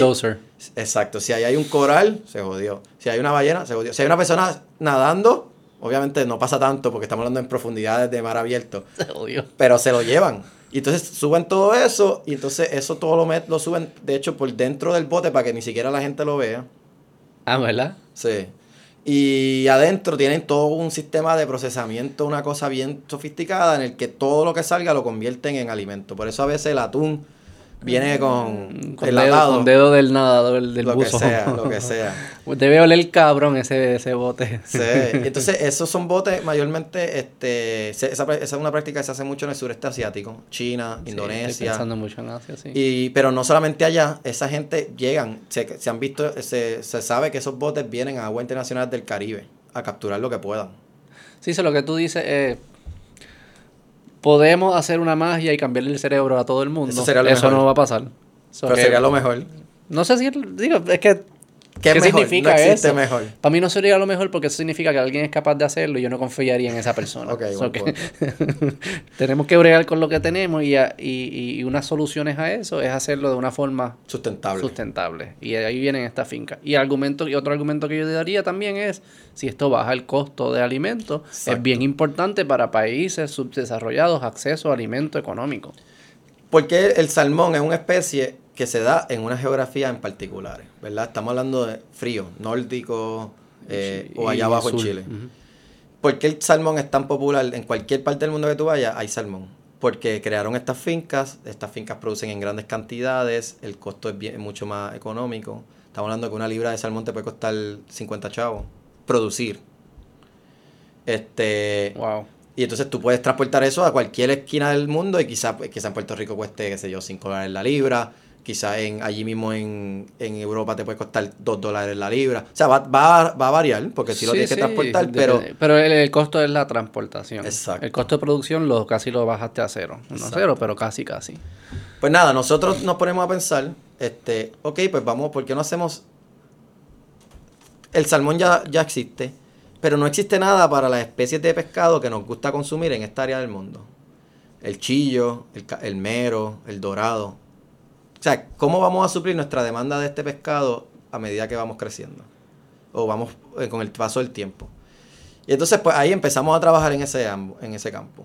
Este, conectamos con un grupo de biología marina que son unos expertos en este tema. Este, ellos estaban trabajando ya con temas de del chillo, cómo lo podíamos reproducir. ¿Cómo se llaman ellos? Ellos están en, en una universidad en Estados Unidos. Ok, ok, ok. Este, entonces ellos estaban trabajando ya con el tema de, del chillo. Eh, y entonces nosotros empezamos a ver cómo podíamos. Otro, aquí otro paréntesis. Otra de las cosas que la gente no conoce correctamente es que las fincas a veces dicen, ay, a mí no me gusta ese pescado de finca porque eso, eso sabe raro, o sabe a, a tierra, dicen, Ajá. o tiene anti- antibióticos. Sí, sí, sí. Pues eso es cierto, porque la, de hecho, otro, eh, otro El paréntesis. paréntesis dentro del paréntesis. La acuacultura nace, se la inventaron en Vietnam. ¿La qué? La acuacultura. Ok. Eh, después de la, de la guerra de Vietnam, Ujú. el, la- el- el gobernante, el presidente de Vietnam que queda, se da cuenta que su gente está bien pobre y no tienen alimento. Pero ellos tienen un montón de área para sembrar, pero no tienen cómo conseguir fertilizante. Entonces él, y me imagino que su grupo de científicos, le dice, bueno, pues vamos a crear charcas. Literalmente, coge un bulldozer, hace un hueco en la tierra, literalmente, echa agua, de lluvia, lo que llenemos eso de agua, y echemos peces. De ahí, nace- de ahí sale la tilapia. La tilapia viene de esa área del mundo. Y ellos descifraron eh, Eh, tira, eso ahí y crecer la tilapia. cre- cre- cre- crezcamos la tilapia y entonces esta tilapia me va a ensuciar toda esa agua porque va a defecar, va a crear un montón de amonia, amonia es nitrógeno, eso es lo que usamos de fertilizante. Eh, y cuando ya entendamos que está, está ya creció suficiente, tenemos número uno, pescado de la tilapia que nos podemos comer y toda esa agua la vamos a bombear y vamos a fertilizar los campos. Wow. Y así crearon su Y le agricultura. salió. Y le salió. Qué bien. Entonces ahí, ahí nace la, la acuacultura, que es la idea de vamos, ah, pues vamos a sembrar peces. Pues esos peces, ellos desarrollaron una industria entera en el sureste asiático de, de tilapia, pero siempre lo hacían en tierra. Esos peces están co- comiendo agua que está sucia, pero sucia. El la tilapia, de hecho, eh, es un pez que viene de los mangles, originalmente. Tilapia para mí tiene una percepción de que es, me- es sucio. Es sucio. Entonces te lo están mandando de, del razón, no sureste sé asiático. Por, eso, porque te digo, porque... Sí, pero no sé cómo entró a mí porque yo no interactué nunca con una Ah, tilapia bueno, ni nada. No Sí, sabía nada de esto. Hay una percepción en la Hay sociedad. como una de que- percepción de que la tilapia. y es cierto, sabe a, a tierra porque está, eh, está nadando en tierra. Sí, sí, es cierto. Está, eh, viene de un mangle. Es un pez no necesariamente el, me- el de mejor calidad. Entonces, ¿tú, ¿tú crees que se confunde que el hecho de que fue de una finca va a saber a tierra? No, es que esas tilapias saben a tierra porque se crecieron en, en ese formato. No es porque todo lo de finca va a saber a tierra. Exacto. Porque En- el salmón de finca no sabe a tierra. No, pero ese es el que a veces asociamos con, el, con los, eh, los, eh, esto, ¿cómo es? Los antibióticos. ¿Qué pasa? En, en- ¿Cómo la gente percibe antibiótico en su pescado? Bueno, no sé, lo, hacen estudios de químicos al, al alimento y descubren que tiene un montón de, anti- de antibióticos. Pero eso no hace daño. Hay gente que argumenta que sí, porque nos hace resistente a los antibióticos, entonces cuando el antibiótico Ah, que estamos dando, pues ya no A la funciona. bacteria, A la sí, sí, bacteria. sí, sí. El, ¿Qué pasa? ¿Por qué, por qué asociamos? Porque hubo un tiempo en, en Noruega y en estos países nórdicos que se tenían, ellos allá tienen, en Vietnam era charcat en tierra. Allá crearon jaulas en el mar. Literalmente es como piensa un trompo que está anclado al suelo Ajá. y ahí tienen los, los salmones nadando. Tienes eh, con... Cristal. No, con redes para que el agua pueda eh, Circular. circular.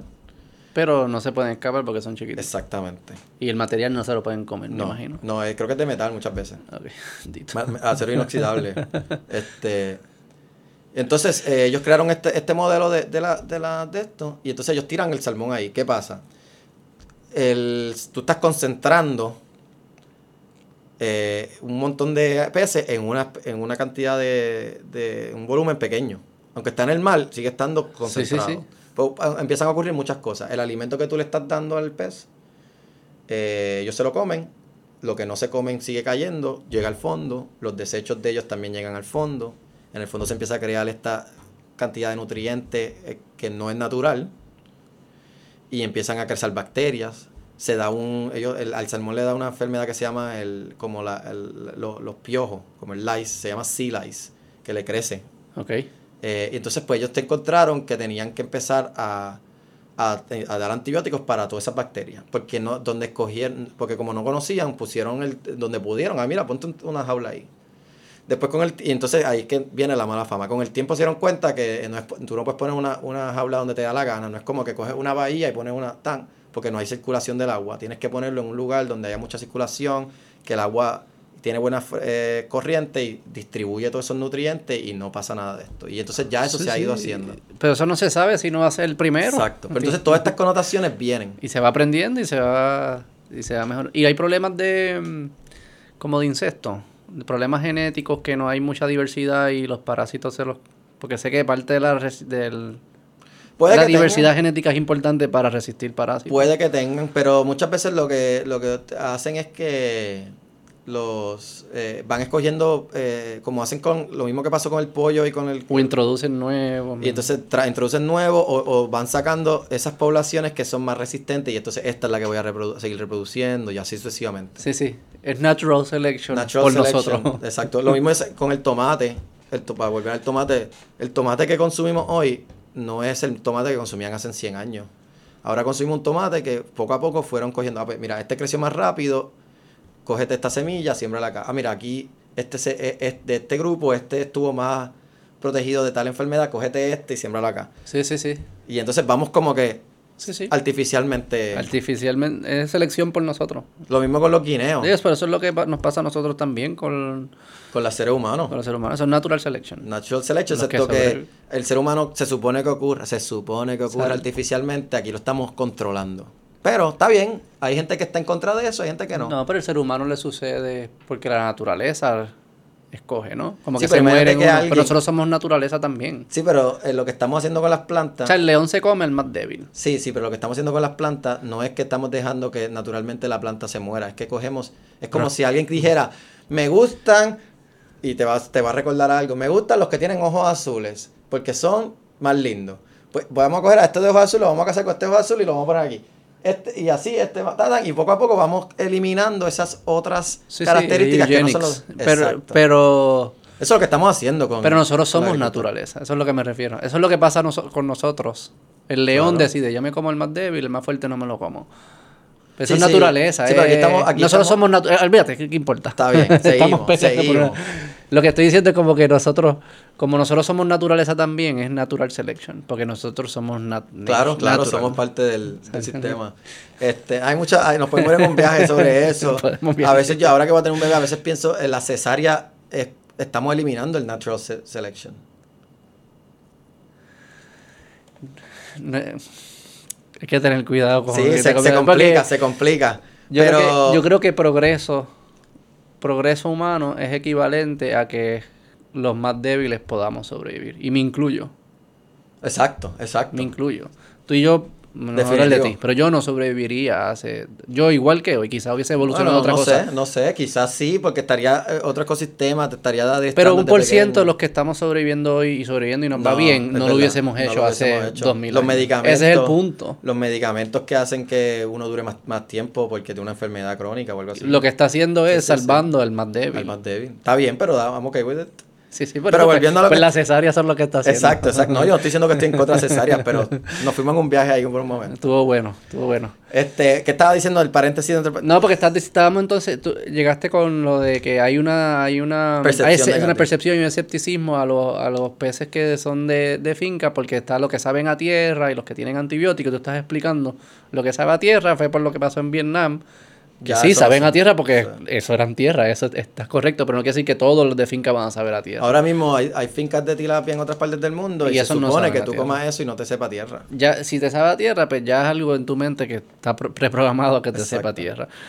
Lo otro es lo de los antibióticos, que te dicen, mira, fue por unas circunstancias que surgieron según las tecnologías eh, más princi- o sea, del principio de todo este journey, ya hay nuevas formas de hacerlo que no van a requerir Tú los mismos al- antibióticos. Y va a haber mierdas con eso también. Tú vas, al, tú vas al, supermercado y compras pollo y te lo comes y no piensas dos veces que ese pollo vino de, de una finca donde lo sembraron. Y yo creo que el error también que se hace es que no hay un trade, que la alternativa es la gran cosa.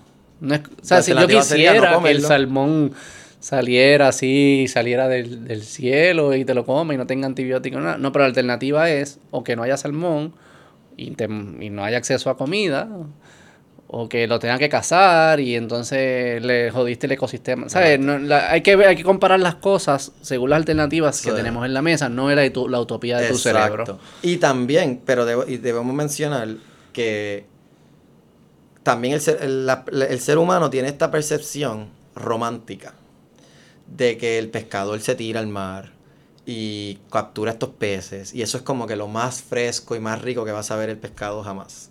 Y que cuando él me lo venda allí en la villa pesquera va a ser el pescado, oh, tú sabes.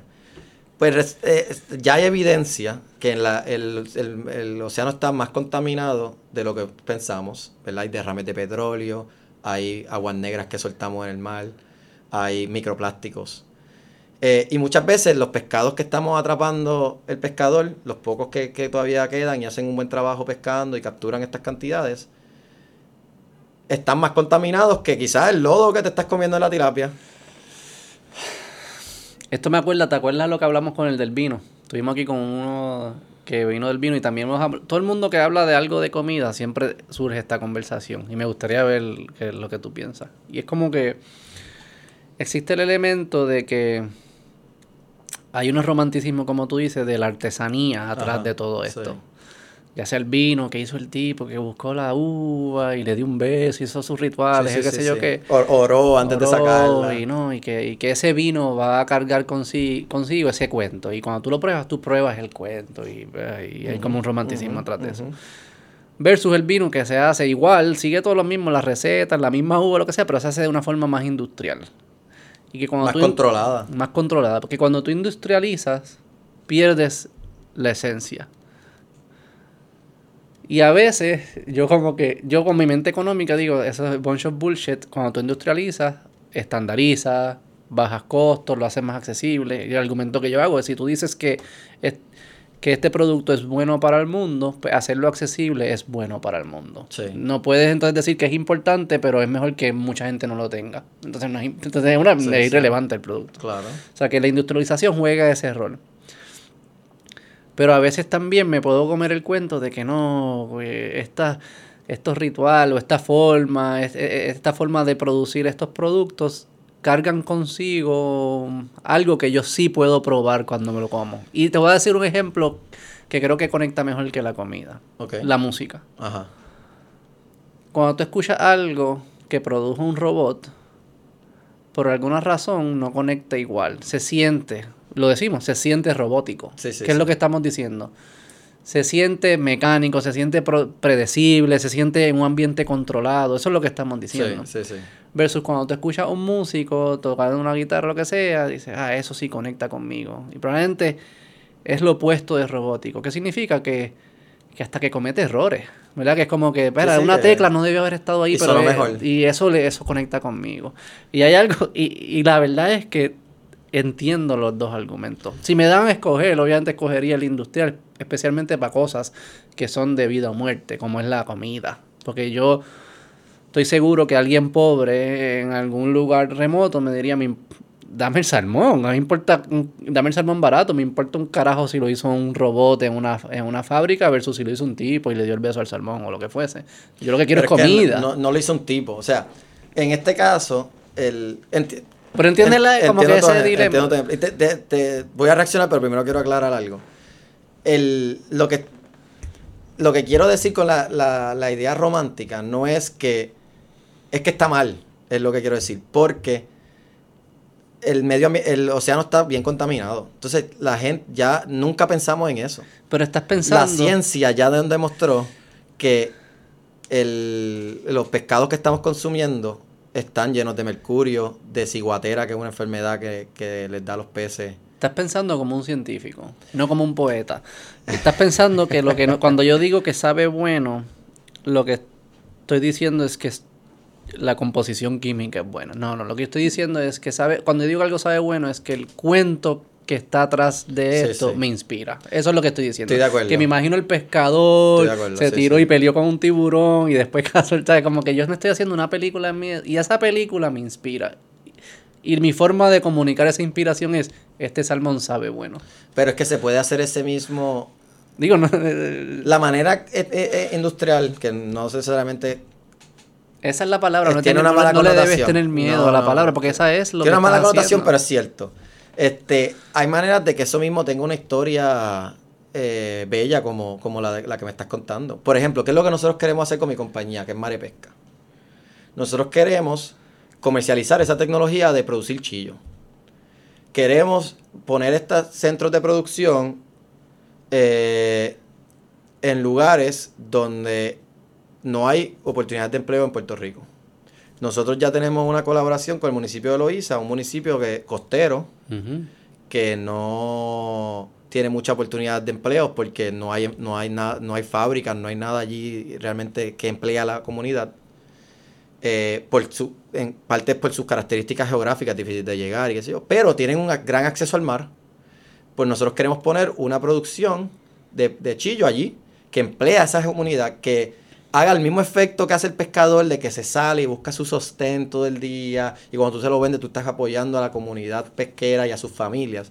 Aquí estaría haciendo lo mismo, estaría apoyando a la comunidad del, de Loíza en este caso. También tenemos un pro- queremos hacer un proyecto en el sur por Peñuelas, otra comunidad desventajada, donde podemos estar empleando a esas personas este, y que tendría la misma historia, que es lo que queremos lograr, por eso el componente social. Sí. Ahora bien, nosotros y nosotros queremos aprender de esos eh, errores que se han cometido en el pasado, ¿verdad? Porque esa es la ciencia, aprender de esos errores y mejorar. Y en vez de hacer estas charcas en, la tierra o estos jaulas mal puestas, nosotros estamos haciendo un sistema, un tercer sistema, que es usándose tecnología. Nosotros eh, usamos una serie de tanques o piscinas, pero en realidad son tanques, eh, y ahí ponemos los peces. Nosotros estamos circulando el agua usando sistemas de recirculación que conocemos muy bien, como de bioreactores, este, que es donde yo hice mi doctorado. Y entonces nosotros estamos bombeando esa agua, limpiándola, purificándola inclusive más que lo que está en el océano. Para empezar, nosotros cuando sacamos agua del mar, para llenar esos tanques inicialmente, tenemos que limpiarla porque está bien sucia el agua del mar. La purificamos y entonces estamos cre- creciendo un sustento, ¿verdad? El chillo, en este caso, en, una, en agua que es todavía más limpia que la vería en el mar, en el océano.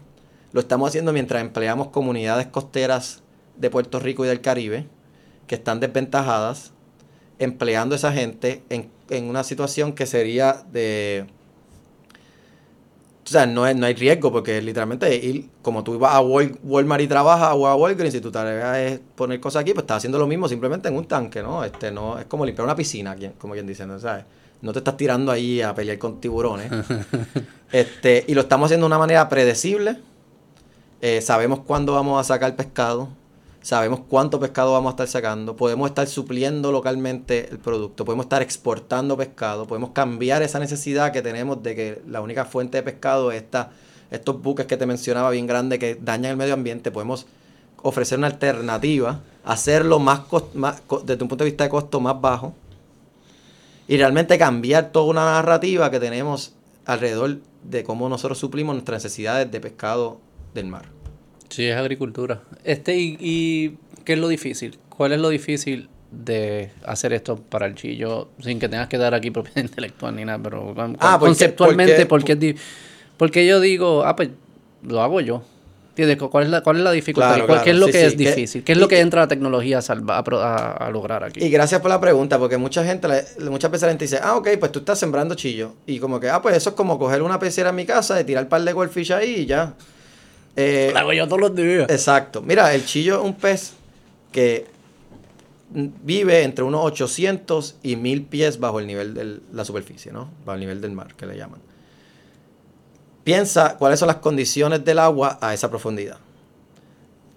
Hay el oxígeno no es el mismo. Oscuro. Es oscuro. las químicas del agua son bien particulares. Entonces nosotros queremos, tú quieres sacar ese pescado, traerlo a un lugar donde tú puedas trabajar, porque nadie puede ir a trabajar 800 pies para el nivel del agua sustentablemente. Y entonces es como que tú básicamente estás, es como si tú cogieras una planta y la sembraras en la luna.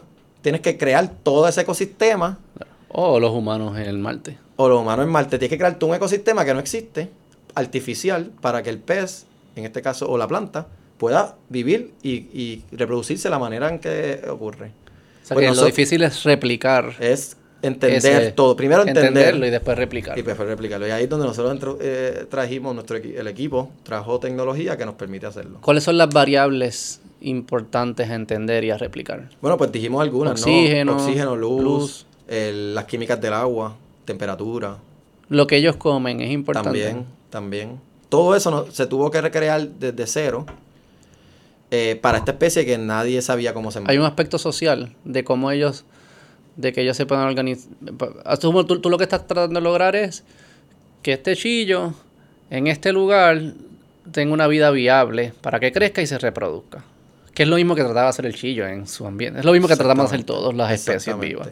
Entonces, sacamos una, unos, unos cuantos. Inicialmente sí, capturamos, vamos a ser honestos, capturamos unos 10 los traemos, los, los crecemos y eso nos reproducen millones de chillos. Okay. El chillo tiene la, parte social que te preguntaba, si no sé si parte de su forma de, sobrevivir necesita como son animales sociales. Cómo interactuar y si cómo tú replicas eso en tu ambiente. Pues todavía estamos aprendiendo muchas cosas. Este, by any means, esto es ya, ya de aquí reproduzca. O sea, sí tenemos una tecnología básica, si se dice una lo básico y sabemos cómo producirlo, lo hemos hecho. Ya hemos, eh, eh, se han hecho unas varias cosechas de chillo. Este, tenemos una finca aquí en Miramar, eh, que tenemos algo bien experimental, piloto. Este, pero todavía hay muchas cosas que no conocemos de este animal. O sea, sí, yo cuando los veo comportarse, sobre todo cuando son menos poblaciones, cuando son, cuando son más, que a veces ¿verdad? llenamos el tanque hasta, hasta donde sería adecuado pues sí, ellos nadan y, tú no los ves bien. Pero hay muchos comportamientos que yo veo cuando son menos cantidades que me parecen bien curiosos. Por ejemplo, hay uno que, siempre hay uno, tengo un tanque ahora mismo que tengo tres. Porque después por el huracán y eso, pues reduje las cantidades para que no se me murieran por, el tema de la oxigenación, porque si veis la luz. Entonces, pues dije, vamos a dejar estos tres y vamos a moverlo. Entonces, ahora mismo tengo un tanque con tres. Y me, eh, me he percatado que hay uno que es él está en el medio del tanque y los otros tienen que estar en la, periferia. Cuando yo te tiro alimento, ese tiene que comer primero. Es el alfa. Ese come primero. Y si y lo que ya después de que él ya comió, comió, comió, y está, está lleno, lo que yo le tire, él se queda cerca del. Mira cómo el- el- los animales se quedan cerca del alimento para que los otros no se lo coman. Pero después ya se cansa de, de merodearlo, entonces se vaya y ellos pueden venir y comer. Sí, el alfa. El alfa. ¿Y tienes cuántas, cuántos tanques? Ahora mismo tenemos dos. Y haces A-B testing. Haces pruebas algunas cosas en una para ver qué Sí, resulta en las otras. Claro. Este.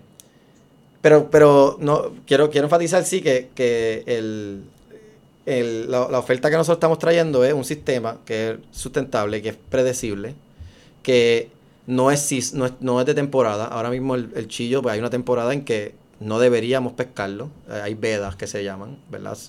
Se supone que se respeten. Eh, y que en ese periodo de tiempo tú no puedes consumir el chillo. Eh, se supone que el- si acá, si alguno viene importado. Mm. Este, bueno, todo viene importado casi siempre, pero dependiendo de dónde es la veda, pues viene de una fuente o de Sí, otra. no hay fresco. Chillo fresco no vas a conseguir en esos periodos. Si te lo venden o es ilegal O lo, o no es chillo. o lo trajeron, hay, hay, hay restaurantes. ¿Traen fresco? Hay restaurantes aquí en Puerto Rico que, que traen, aviones frescos eh, y pagaron una- un montón de chavos para traer ese avión. Pero si es barato y es fresco Lo más una época del año, es ilegal o no es chillo. Exactamente. Eh, entonces nosotros estamos creando este, este concepto. Si hacemos eh, testing, este, ya ahora estamos en una etapa en la cual ya tenemos el, lo que le llamamos el MVP. Mismo Viable Product, sabemos cómo producirlo. Este, el MVP es la tecnología, es el... El proceso. Al final tu tecnología es el proceso, es el ecosistema. todo. O sea que es, es las variables que voy a medir y los parámetros que tienen que tener para que esta vida sea viable. ¿Cuán rápido crece el Nueve chillo? meses. Ah, Desde un huevo hasta un adulto de una ¿Por qué cogiste el chillo? Es el pescado que más se consume en el Caribe. Este, tenía más sentido empezar por ahí. Es ¿Y no podías hacer un pescado que se consumiera en, en Europa? Como que, que tuviese más sentido económico. Pues mira, yo cuando estaba empezando con... Bueno, el chillo tiene sentido económico. Sí, oh, el sí, chillo es de los pescados más caros ahora mismo aquí en Puerto Rico A y en el Caribe. Este, eso por un lado. Por otro lado, el que más se consume. Habi- hay, hay, hay gente que piensa, como tú me estás diciendo, no, Hacho, pero hubiese sembrado, qué sé yo, una especie... Porque el chillo, hasta cierto punto, pues no es tan conocido a nivel mundial todavía. Nuestra meta es Si que pudiese hacerlo como tú. el salmón, Exacto, como sí, el sí. salmón que hoy en día.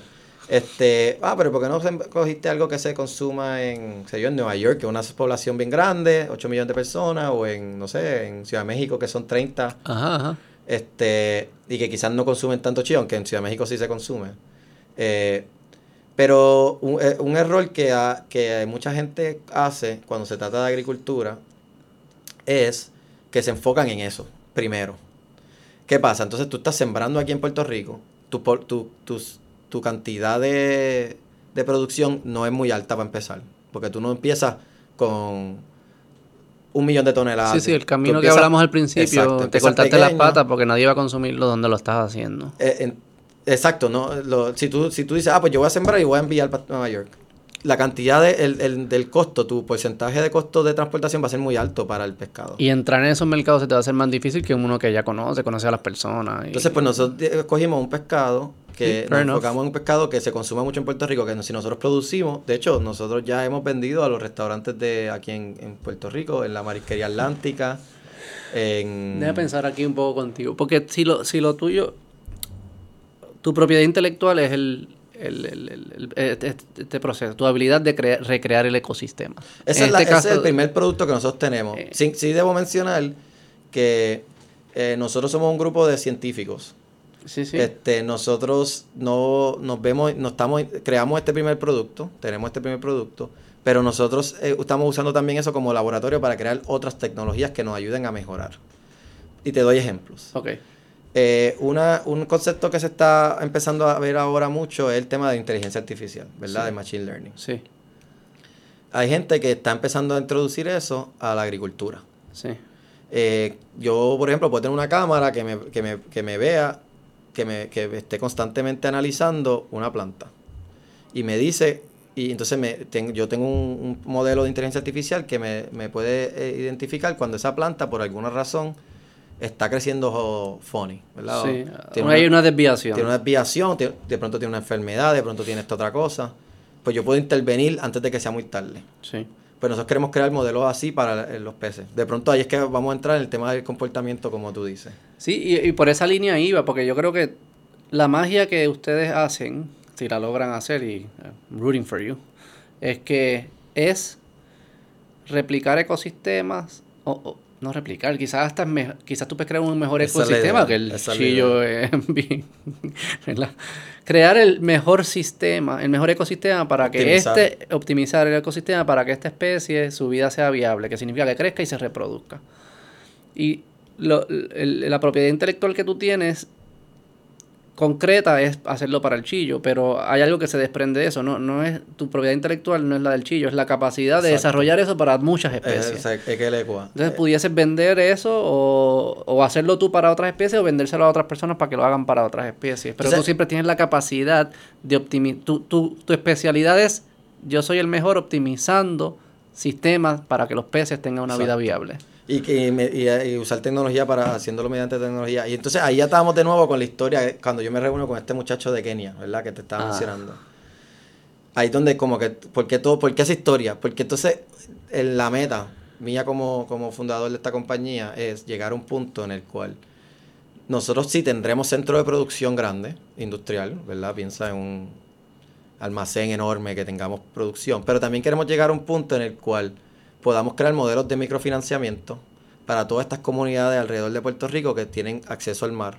Bueno, pero yo te diría, si tú puedes replicar, si, tú, si yo puedo crear, a menos que, ok, si yo puedo crear este sistema que es perfecto para que estos peces, es el óptimo para que estos peces crezcan y se reproduzcan, a menos que haya una variable del tamaño, que quizás la hay, no sé, dentro del óptimo hay el tamaño del tanque es importante, pero si no fuese importante, lo más lógico sería replicarlo cerca de donde se va a consumir, mientras más lo puedas hacer, porque ahí te reduce el costo de, transportación, Porque ya de repente, no es como todo es artificial, pues lo, no lo pasen donde sea. hay a menos que haya algo de tamaño y de temperatura. Hay, unas restricciones, o sea, si nosotros tenemos que estar, queremos estar cerca al océano, porque si utilizamos, extraemos una cantidad de agua de mar inicial.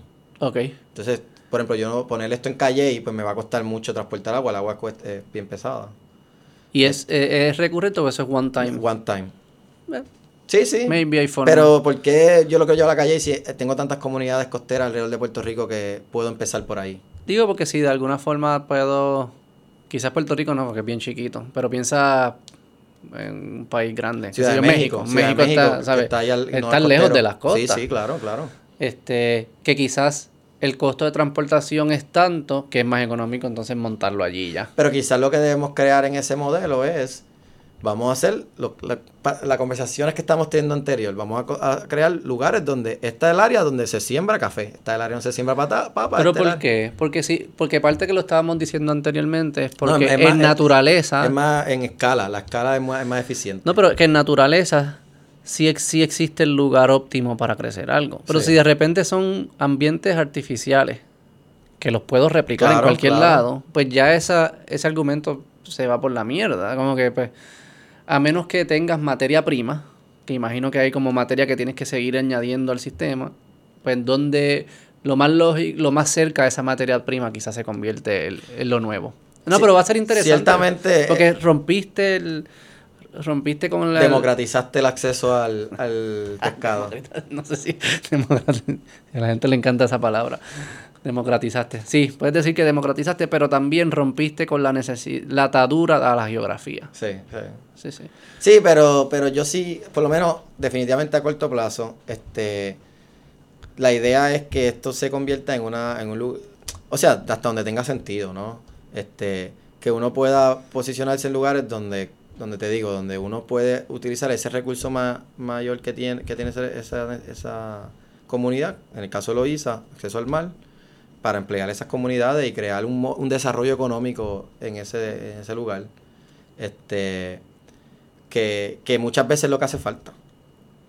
Sí, sí, no tengo, o sea, me, me parece excelente. Lo que yo no criticaba, la observación que decía al principio, que estaba un poco como que pushback lo de social, era... Era más como que, digamos que tú puedes decir, la misión de, de producir peces en abundancia, que sirvan de comida accesible, es importante. Y es importante. Si en algún momento eh, este otro elemento, voy a usar tu palabra, el elemento social, se convierte en un obstáculo para conseguir esa misión, vas a tener que tomar una decisión. Y entonces, y, quizás no, quizás se puede crear la simbiosis y que siempre funcione. Y, ojalá sí. un poco como.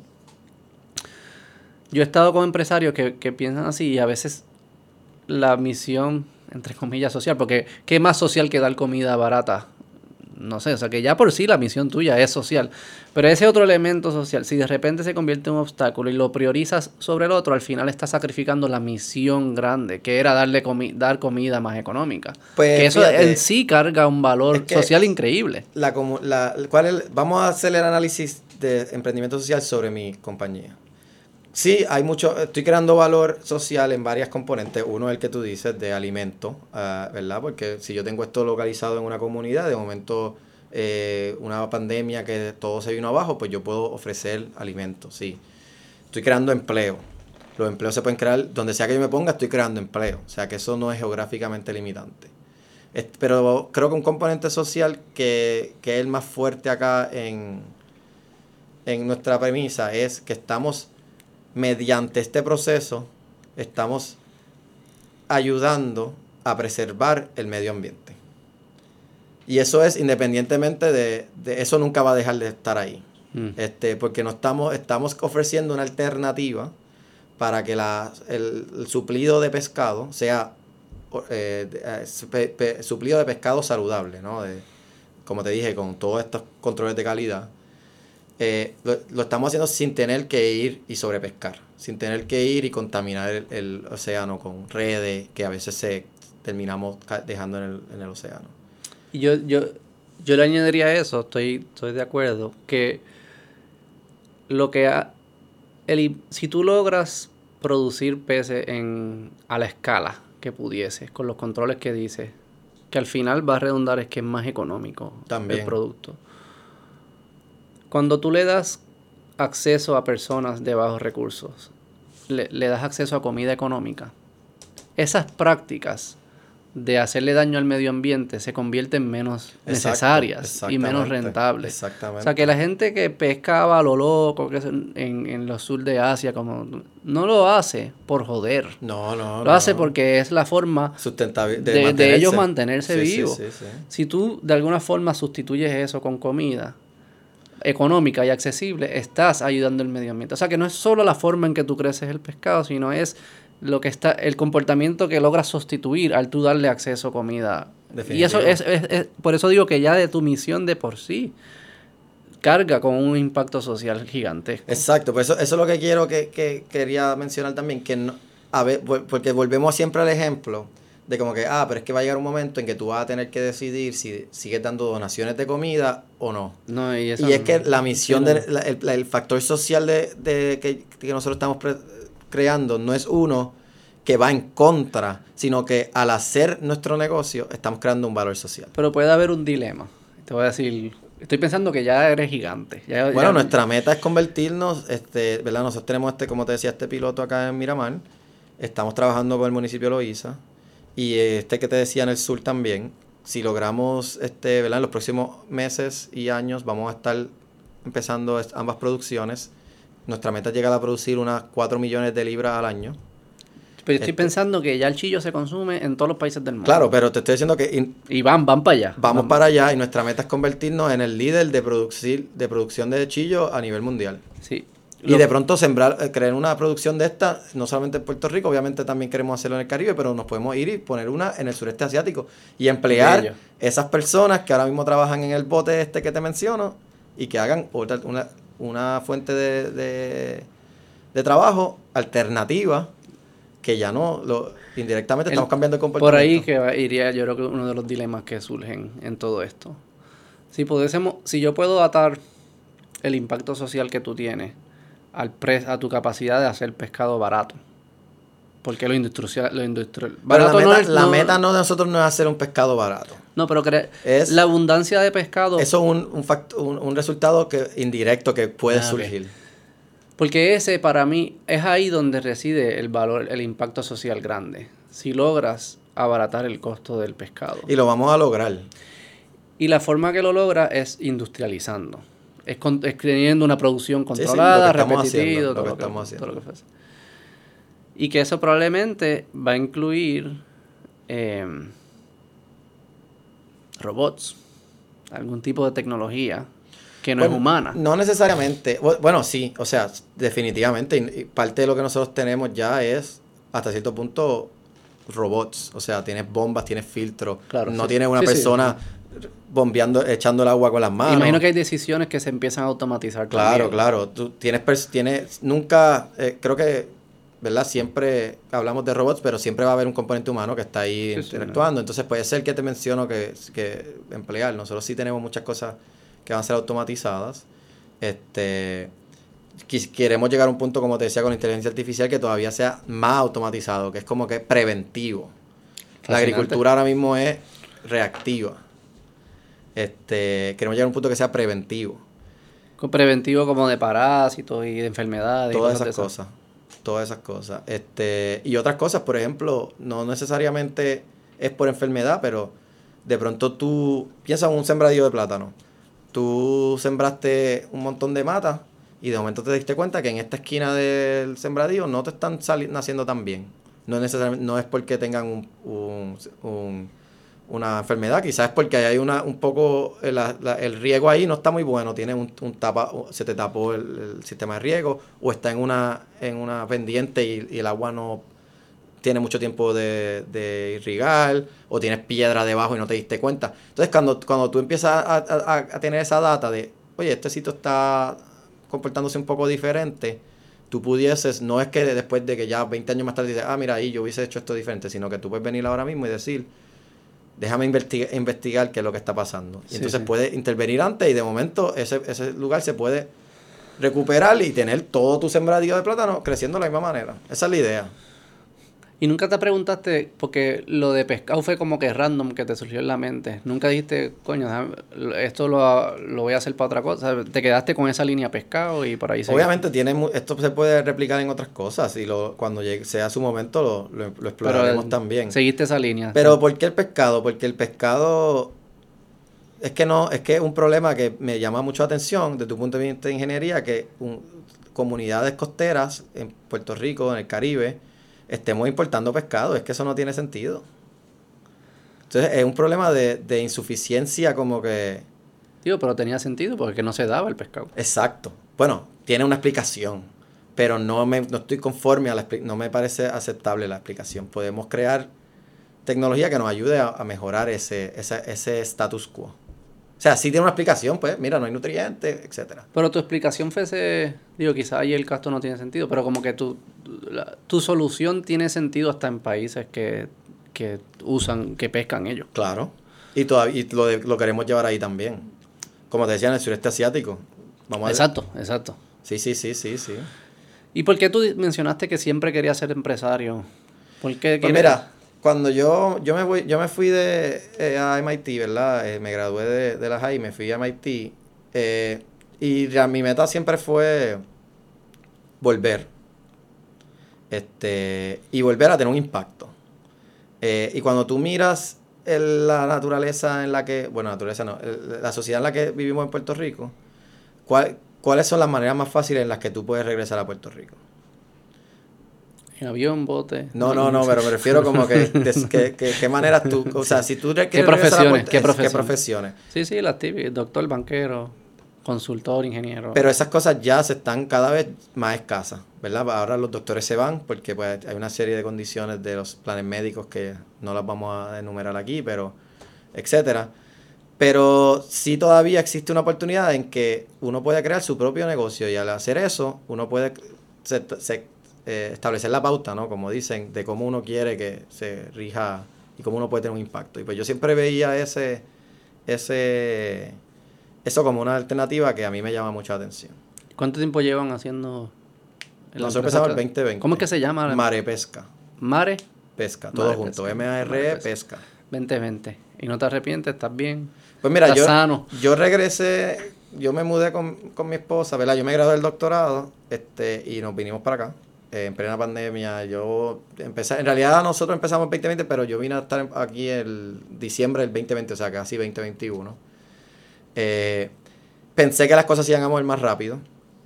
Eh, empezamos a tener unas conversaciones con, el- como te decía, con el municipio de Loíza. Eh, y, ¿verdad? Este, como todo emprendedor uno está bien emocionado, le dicen lo que uno quiere escuchar. Sí, sí, seguro, Este, seguro, seguro. Yo me reuní con toca, o sea, yo eh, este proyecto yo se lo he presentado a todo el mundo, al, al- al secretario de Recursos Naturales que ya no está, al de Desarrollo Económico, al gobernador, a la alcaldesa, todo a través de ella, ella nos conectó y realmente ella, ella desde el primer día que nosotros le presentamos esto, ella vio la, Sí, el potencial. el potencial que tenía para su municipio, por, por eso mismo. Sus porque te digo, comunidades, Y sus claro. comunidades. Entonces ella nos ha abierto todas estas puertas que no- quizás nosotros no íbamos a tener nunca. Y, no- y, y quizás no íbamos ni a buscar, pero pues están ahí, vamos a buscarlas. Eh, y entonces ahí te empiezan a decir todas las cosas que tú quieres escuchar. Ah, esto está brutal, tanto. Y como que nos desviamos un poco, porque empezamos a perseguir un montón de, de grants y cosas que ellos Sí, mencionaban. debe hacer esto, háblate con él. Ajá, ya y te perdimos mucho tiempo, sí. Este, yo te diría que perdí como unos seis, sí, casi nueve meses. Wow. Eh, Y no salió nada. de- y no salió nada. Este, y entonces no fue hasta que como que dijimos, mira, ya esto como que tenemos que ponerle una pausa a este camino y, volver, y, y- y buscar esta otra calle. Este, que ahora hemos vuelto a tener progreso. Este, así que te diría que, digamos, un año perdí. Parte del aprendizaje, ¿verdad? De- del, del emprendedor. Eh, y ya entonces ahora estamos haciéndolo eh, un poco más de la manera tradicional de, de entrepreneurship, ¿no? Este, estamos levantando capital. Tenemos una ronda de inversión abierta. Cualquiera que esté interesado, pues nos puede contactar. Sí, seguro, me escriben. te- en, en Instagram o algo así te pueden escribir. En email. eh, este, me pueden escribir a mi email, este, que lo van a encontrar en la página web, que es marepesca.co. Perfecto. marepesca.co. El website no es muy, no está muy detallado, pero van a encontrar información y entre eso, pues, eh, nos- ahí hay un contact us section y nos pueden escribir, este, o, o a través de ti. Y, y entonces ahora estamos levantando capital y desde que en, en verdad nos enfocamos más en construir nosotros mismos, hemos mucho más progreso. No hay shortcuts.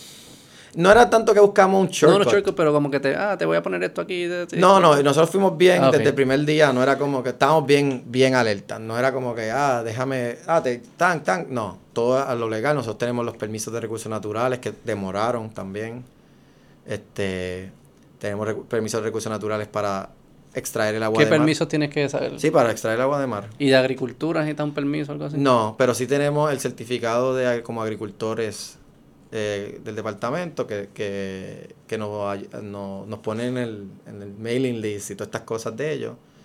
No es como que Sí, realmente hay mucho ahí, pero este también hemos visto, pero sí hemos visto que, que creo que en, en, en Puerto Rico todavía podemos hacer un mejor trabajo en promover la creación de este tipo de, de compañías. Y no es porque es la mía y yo quiero beneficiarme, sino porque yo creo que necesitamos en Puerto Rico eh, más compañías que vengan a solucionar problemas que, tenga- que tenemos nosotros ahora mismo.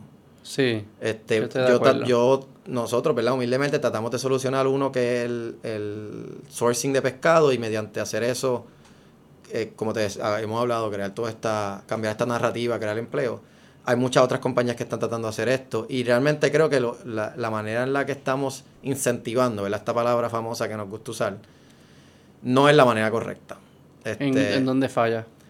ahora mismo, por ejemplo, en la manera en la que eh, los incentivos están, están hechos, este, son, muchos son de, man- de manera de reembolso. Este, muchos, eh, ese reembolso puede demorar años.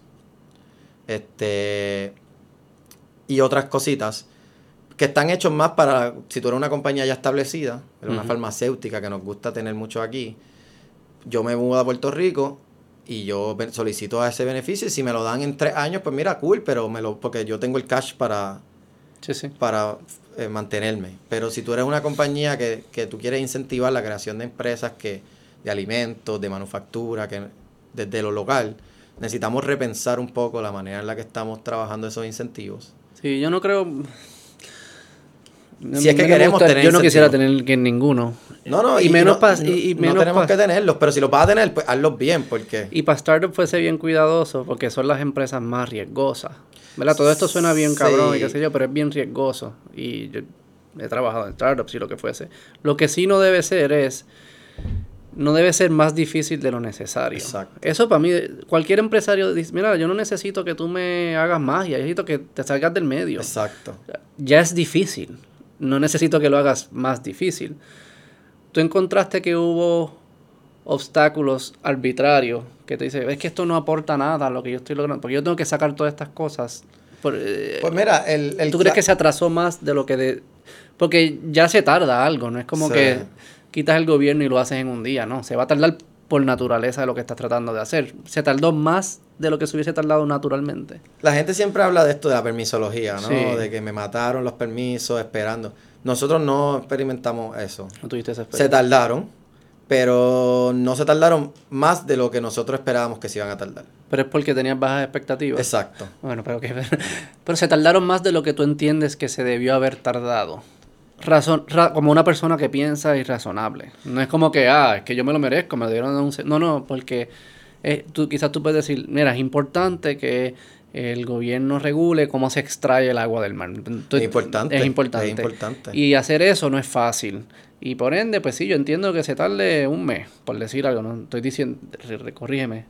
Pero si se tarda cinco meses, pues se tardó cuatro meses de más de lo que Sí, era sí, sí, razonable. 500% más. ¿Cuánto, Eh, ¿Cuánto tú crees que fue? Mira, eso? nosotros nos tardamos entre que solicit entendimos, porque es, es otra cosa, entender el proceso de solicitud, eso sí fue un poco Ah, frustrante. A veces, learning curve ahí. Sí, porque muchas cosas son en papel. Tú llegas allí al, al edificio de recursos naturales y con tus papeles que entiendes tan bien, ah, que te faltó aquel que no leíste, que tal, tan. Sí, Este- también es como uno siente que hay un gotcha. Sí, Como que te- ellos, sí. ellos se disfrutan Yo- cuando te... Creo ah, me pasó fallaste. dos veces. Este, eh, pero una vez ya lo pudimos entender, lo sometimos y en como al, al mes y medio nos, nos entregaron el permiso. Este, Sí, que quizás tampoco es el tiempo que se tarde, sino también es como la comunicación en el camino. Hay es incertidumbre. la falta de transparencia. Estoy esperando falta un de mes. transparencia, tú no sabes en qué estatus estás. Estatus. Este, muchas veces no- nos ha pasado que tú piensas, tú sometes todo y piensas que, ah, pues chévere, pues lo están trabajando y, de- y eso está esperando en, la- en el escritorio de alguien a que te llamen a hacerte preguntas. Eso sí lo hemos visto. Pero yo creo que, en mi caso, nuestro tipo de negocio no es uno que necesariamente necesitamos, no es como por decir un restaurante que tiempo que tú no me diste permiso es tiempo que yo no estoy este, Vendiendo. vendiendo. Un food truck y digo, demás. tú también, digo. No, porque nosotros Porque estábamos creciendo. adelantando la tecnología como Estábamos quiera. creciendo, exacto. Sí, es cierto, es cierto. sí, sí, sí. Este, O sea, que en ese sentido nosotros, pues, tengo que decir que permisología hasta el día de hoy, ¿verdad? Toca madera, no nos hemos dado con la cabeza. Lo que sí nos dimos con la cabeza fue que muchas veces mucha gente te dice, ah, esto está brutal, yo te voy a apoyar, mándame tu, tu, yo te- este, tu plan de negocio, lo que sea, y nosotros te vamos a conectar con las personas que van a financiar, este, estás buscando inversionistas, yo, nada, y... Sí, el ecosistema de inversión aquí está, con, está flojo. Está complicado. Está flojito. Este, Creo que tú, yo he tenido experiencia con otros aquí locales. Me parece que lo que tú estás haciendo puede que tenga una salida más, más fácil por la propiedad intelectual. Todo este concepto de la propiedad intelectual, que es algo que se puede vender y exportar y crecer, es bien valioso. Los que se enfocan en más, yo estoy haciendo esto para venderle al negocio local como retail y eso, pues eso no va a traer mucho. Pero todo lo que es más propiedad intelectual, pues tiene un elemento atrás que, porque tiene un potencial más grande. esa es la idea. Tiene un potencial grande. Pero sí, el, el- el ecosistema de... Hay que, hacer un, hay que hacerle un tanque a los inversionistas. güey. Tiene que enfocarse sí. como en qué, Eh, cuánto oxígeno y cuánta luz necesitan los Exacto, inversionistas. exacto, para cre- crearlo. Este, no, yo creo que se están, o sea, ha mejorado. No, yo cuando empecé, cuando yo entré en- la universidad, nosotros hicimos una conferencia en MIT de, de cómo era estaba el emprendimiento en Puerto Rico, ¿verdad? Porque en- entrepreneurship en realidad era más, más popular en Silicon Valley. Sí, sí. En Boston hay temas de, de biomédico, ¿no? Biotech, estas compañías como Novartis, eh, eh, Moderna, de hecho sale de MIT el que pone la, fa- la la vacuna. Eh, o sea que sí conocíamos el término, dijimos, oye, ¿qué estará pasando en Puerto Rico? Y me acuerdo que eso fue en el 2011, hicimos una conferencia. Eh, sí, 2011 creo. Y, mano, se nos hizo complicado encontrar ejemplos. Sí. Eh, después yo me gradué del bachillerato, estoy en el doctorado, pero entonces los que estaban de bachillerato, creo que en el 2015 hicieron otra. Y completamente diferente. O sea, sí O sea, habían ejemplos. Sí, sí, sí, sí. O sea, nosotros estamos en 2011 antes que Paralel y toda esta gente. Ahora con Paralel eh, eh, y, y el, y el fideicomiso tampoco existía. El fideicomiso de ciencia y tecnología en el 2011, o por lo menos no existía en la capacidad que es ahora. Y después tú tienes Paralel, que obviamente es un ayuda. Ten- eh, se enfoca sobre más que todo en cosas como e-commerce y estas cosas, pero ayuda. Tiene este, otras compañías que han ido creciendo. Sí, ya es más conocido. Es más ya la gente conocido. entiende lo que fuese. Sí. En- y ahora en el, en el 2022, casi 2023, me imagino que si hacen otra conferencia sería todavía... Sería más grande, sí. Sí. Qué cool. Bueno, éxito. Vamos a darlo ahí. ¿La pasaste bien? Sí, sí. Cool. Me tienes que ir a, quiero ir a ver los tanques, ¿puedo? Sí, sí, ahora mismo quizás no es el mejor momento por lo que te digo, porque después Tres del... pelagatos ahí peleando. Después del... del, Ay, del huracán- bueno, ¿verdad? Esa es, la, esa es la selva. Sí, pero ahora no los vas a ver casi porque son literalmente No tres. les tiras poca comida para que peleen. No, no, no pelean, no pelean. Este, pero son tres literalmente en un tanque que cabrían 100. O sea, no los vas a ver casi. Pero lo hicimos así porque como se iba a ir la luz, eh, pues la oxigenación del agua, pues era importante que no que lo pudiésemos mantener y, y duraron dos días sin, sin luz. ¿Cómo tú sabes si, te, si lo estás haciendo bien? ¿Cuál es el yield, el target? Bueno, eh, el- hay una curva de crecimiento. Todo esto, este, No, pero del pescado. sí, una curva Ah, de ok, crecimiento. perdón, se mide, se pesa y sabes si está acorde a lo que ya hemos eh, documentado que sea, que sea es la curva. Y sabes si es mejor que el ambiente natural. eh, sabes si está acorde a lo que ya tú estás observando. En realidad, decir que es mejor al ambiente natural eh, sería irresponsable, porque nosotros no hemos hecho una comparativa. Sí sabemos que se da más rápido, porque en el, en el ambiente natural hay muchas competencias por alimentos, hay depredadores, el, el pescado consume mucha energía escapando, mientras que aquí está simplemente nadando y comiendo, nadando y comiendo. Su destrucción. Este. Así pero así era igual, eh, no es como que se moría de viejo el chillo. En el ambiente natural, mira, no se muere de viejo. ah, bueno, lo pescan o se lo sí, comen. habrán algunos que se Sí. mueren de viejo, este, pero Ellos son comida de quién? tiburones, Tiburones. otros peces, carnívoros, cuando son más bebés se los puede comer un, un mero, se puede comer un chillo, por ejemplo. Y otro chillo se puede comer otro chillo. También otra cosa que sí debemos mencionar es que en este proceso aprendí que no todo lo, que a, eh, a nosotros le llamamos chillo a un montón de peces rojos de mar. Y en realidad, eh, cuando tú vienes a ver científicamente, hay quizás, no sé, cuatro o cinco diferentes chillos que todos, peces que todos los, los metemos en el boquete. Sí, todo es chillo. todo es chillo. Todo es chillo. Y, y eso sí, en, aquí en nuestro ecosistema, y eso sí le añades que en Indonesia lo que están pescando no es el de aquí, es otro, es un primo del chillo. Ese también nos lo están Ese chillo también. metiendo como chillo. Este, ¿Eso es bueno o malo? no sé, no, existe, no hay una contestación. Eh, no hay una contestación. El- Tú el- tienes solamente una especie en Sí. tu tanque. Y eso quizás hay, hay otra forma, otra otra variable óptima de que haya variedad de especies. puede ser. No, no, no necesariamente, pero sí No, pero pudiese, que pudiese, no sé si pudiese. pudiésemos mirarlo, pudiésemos mirarlo, pero no hemos enfocado en una. O sea, esto es como. Tú estás jugando como Sims, como Playing God. Esto es como que. Eso es lo, no, estoy tratando de. ¿Cómo hago este mundo para que este cabrón le vaya bien?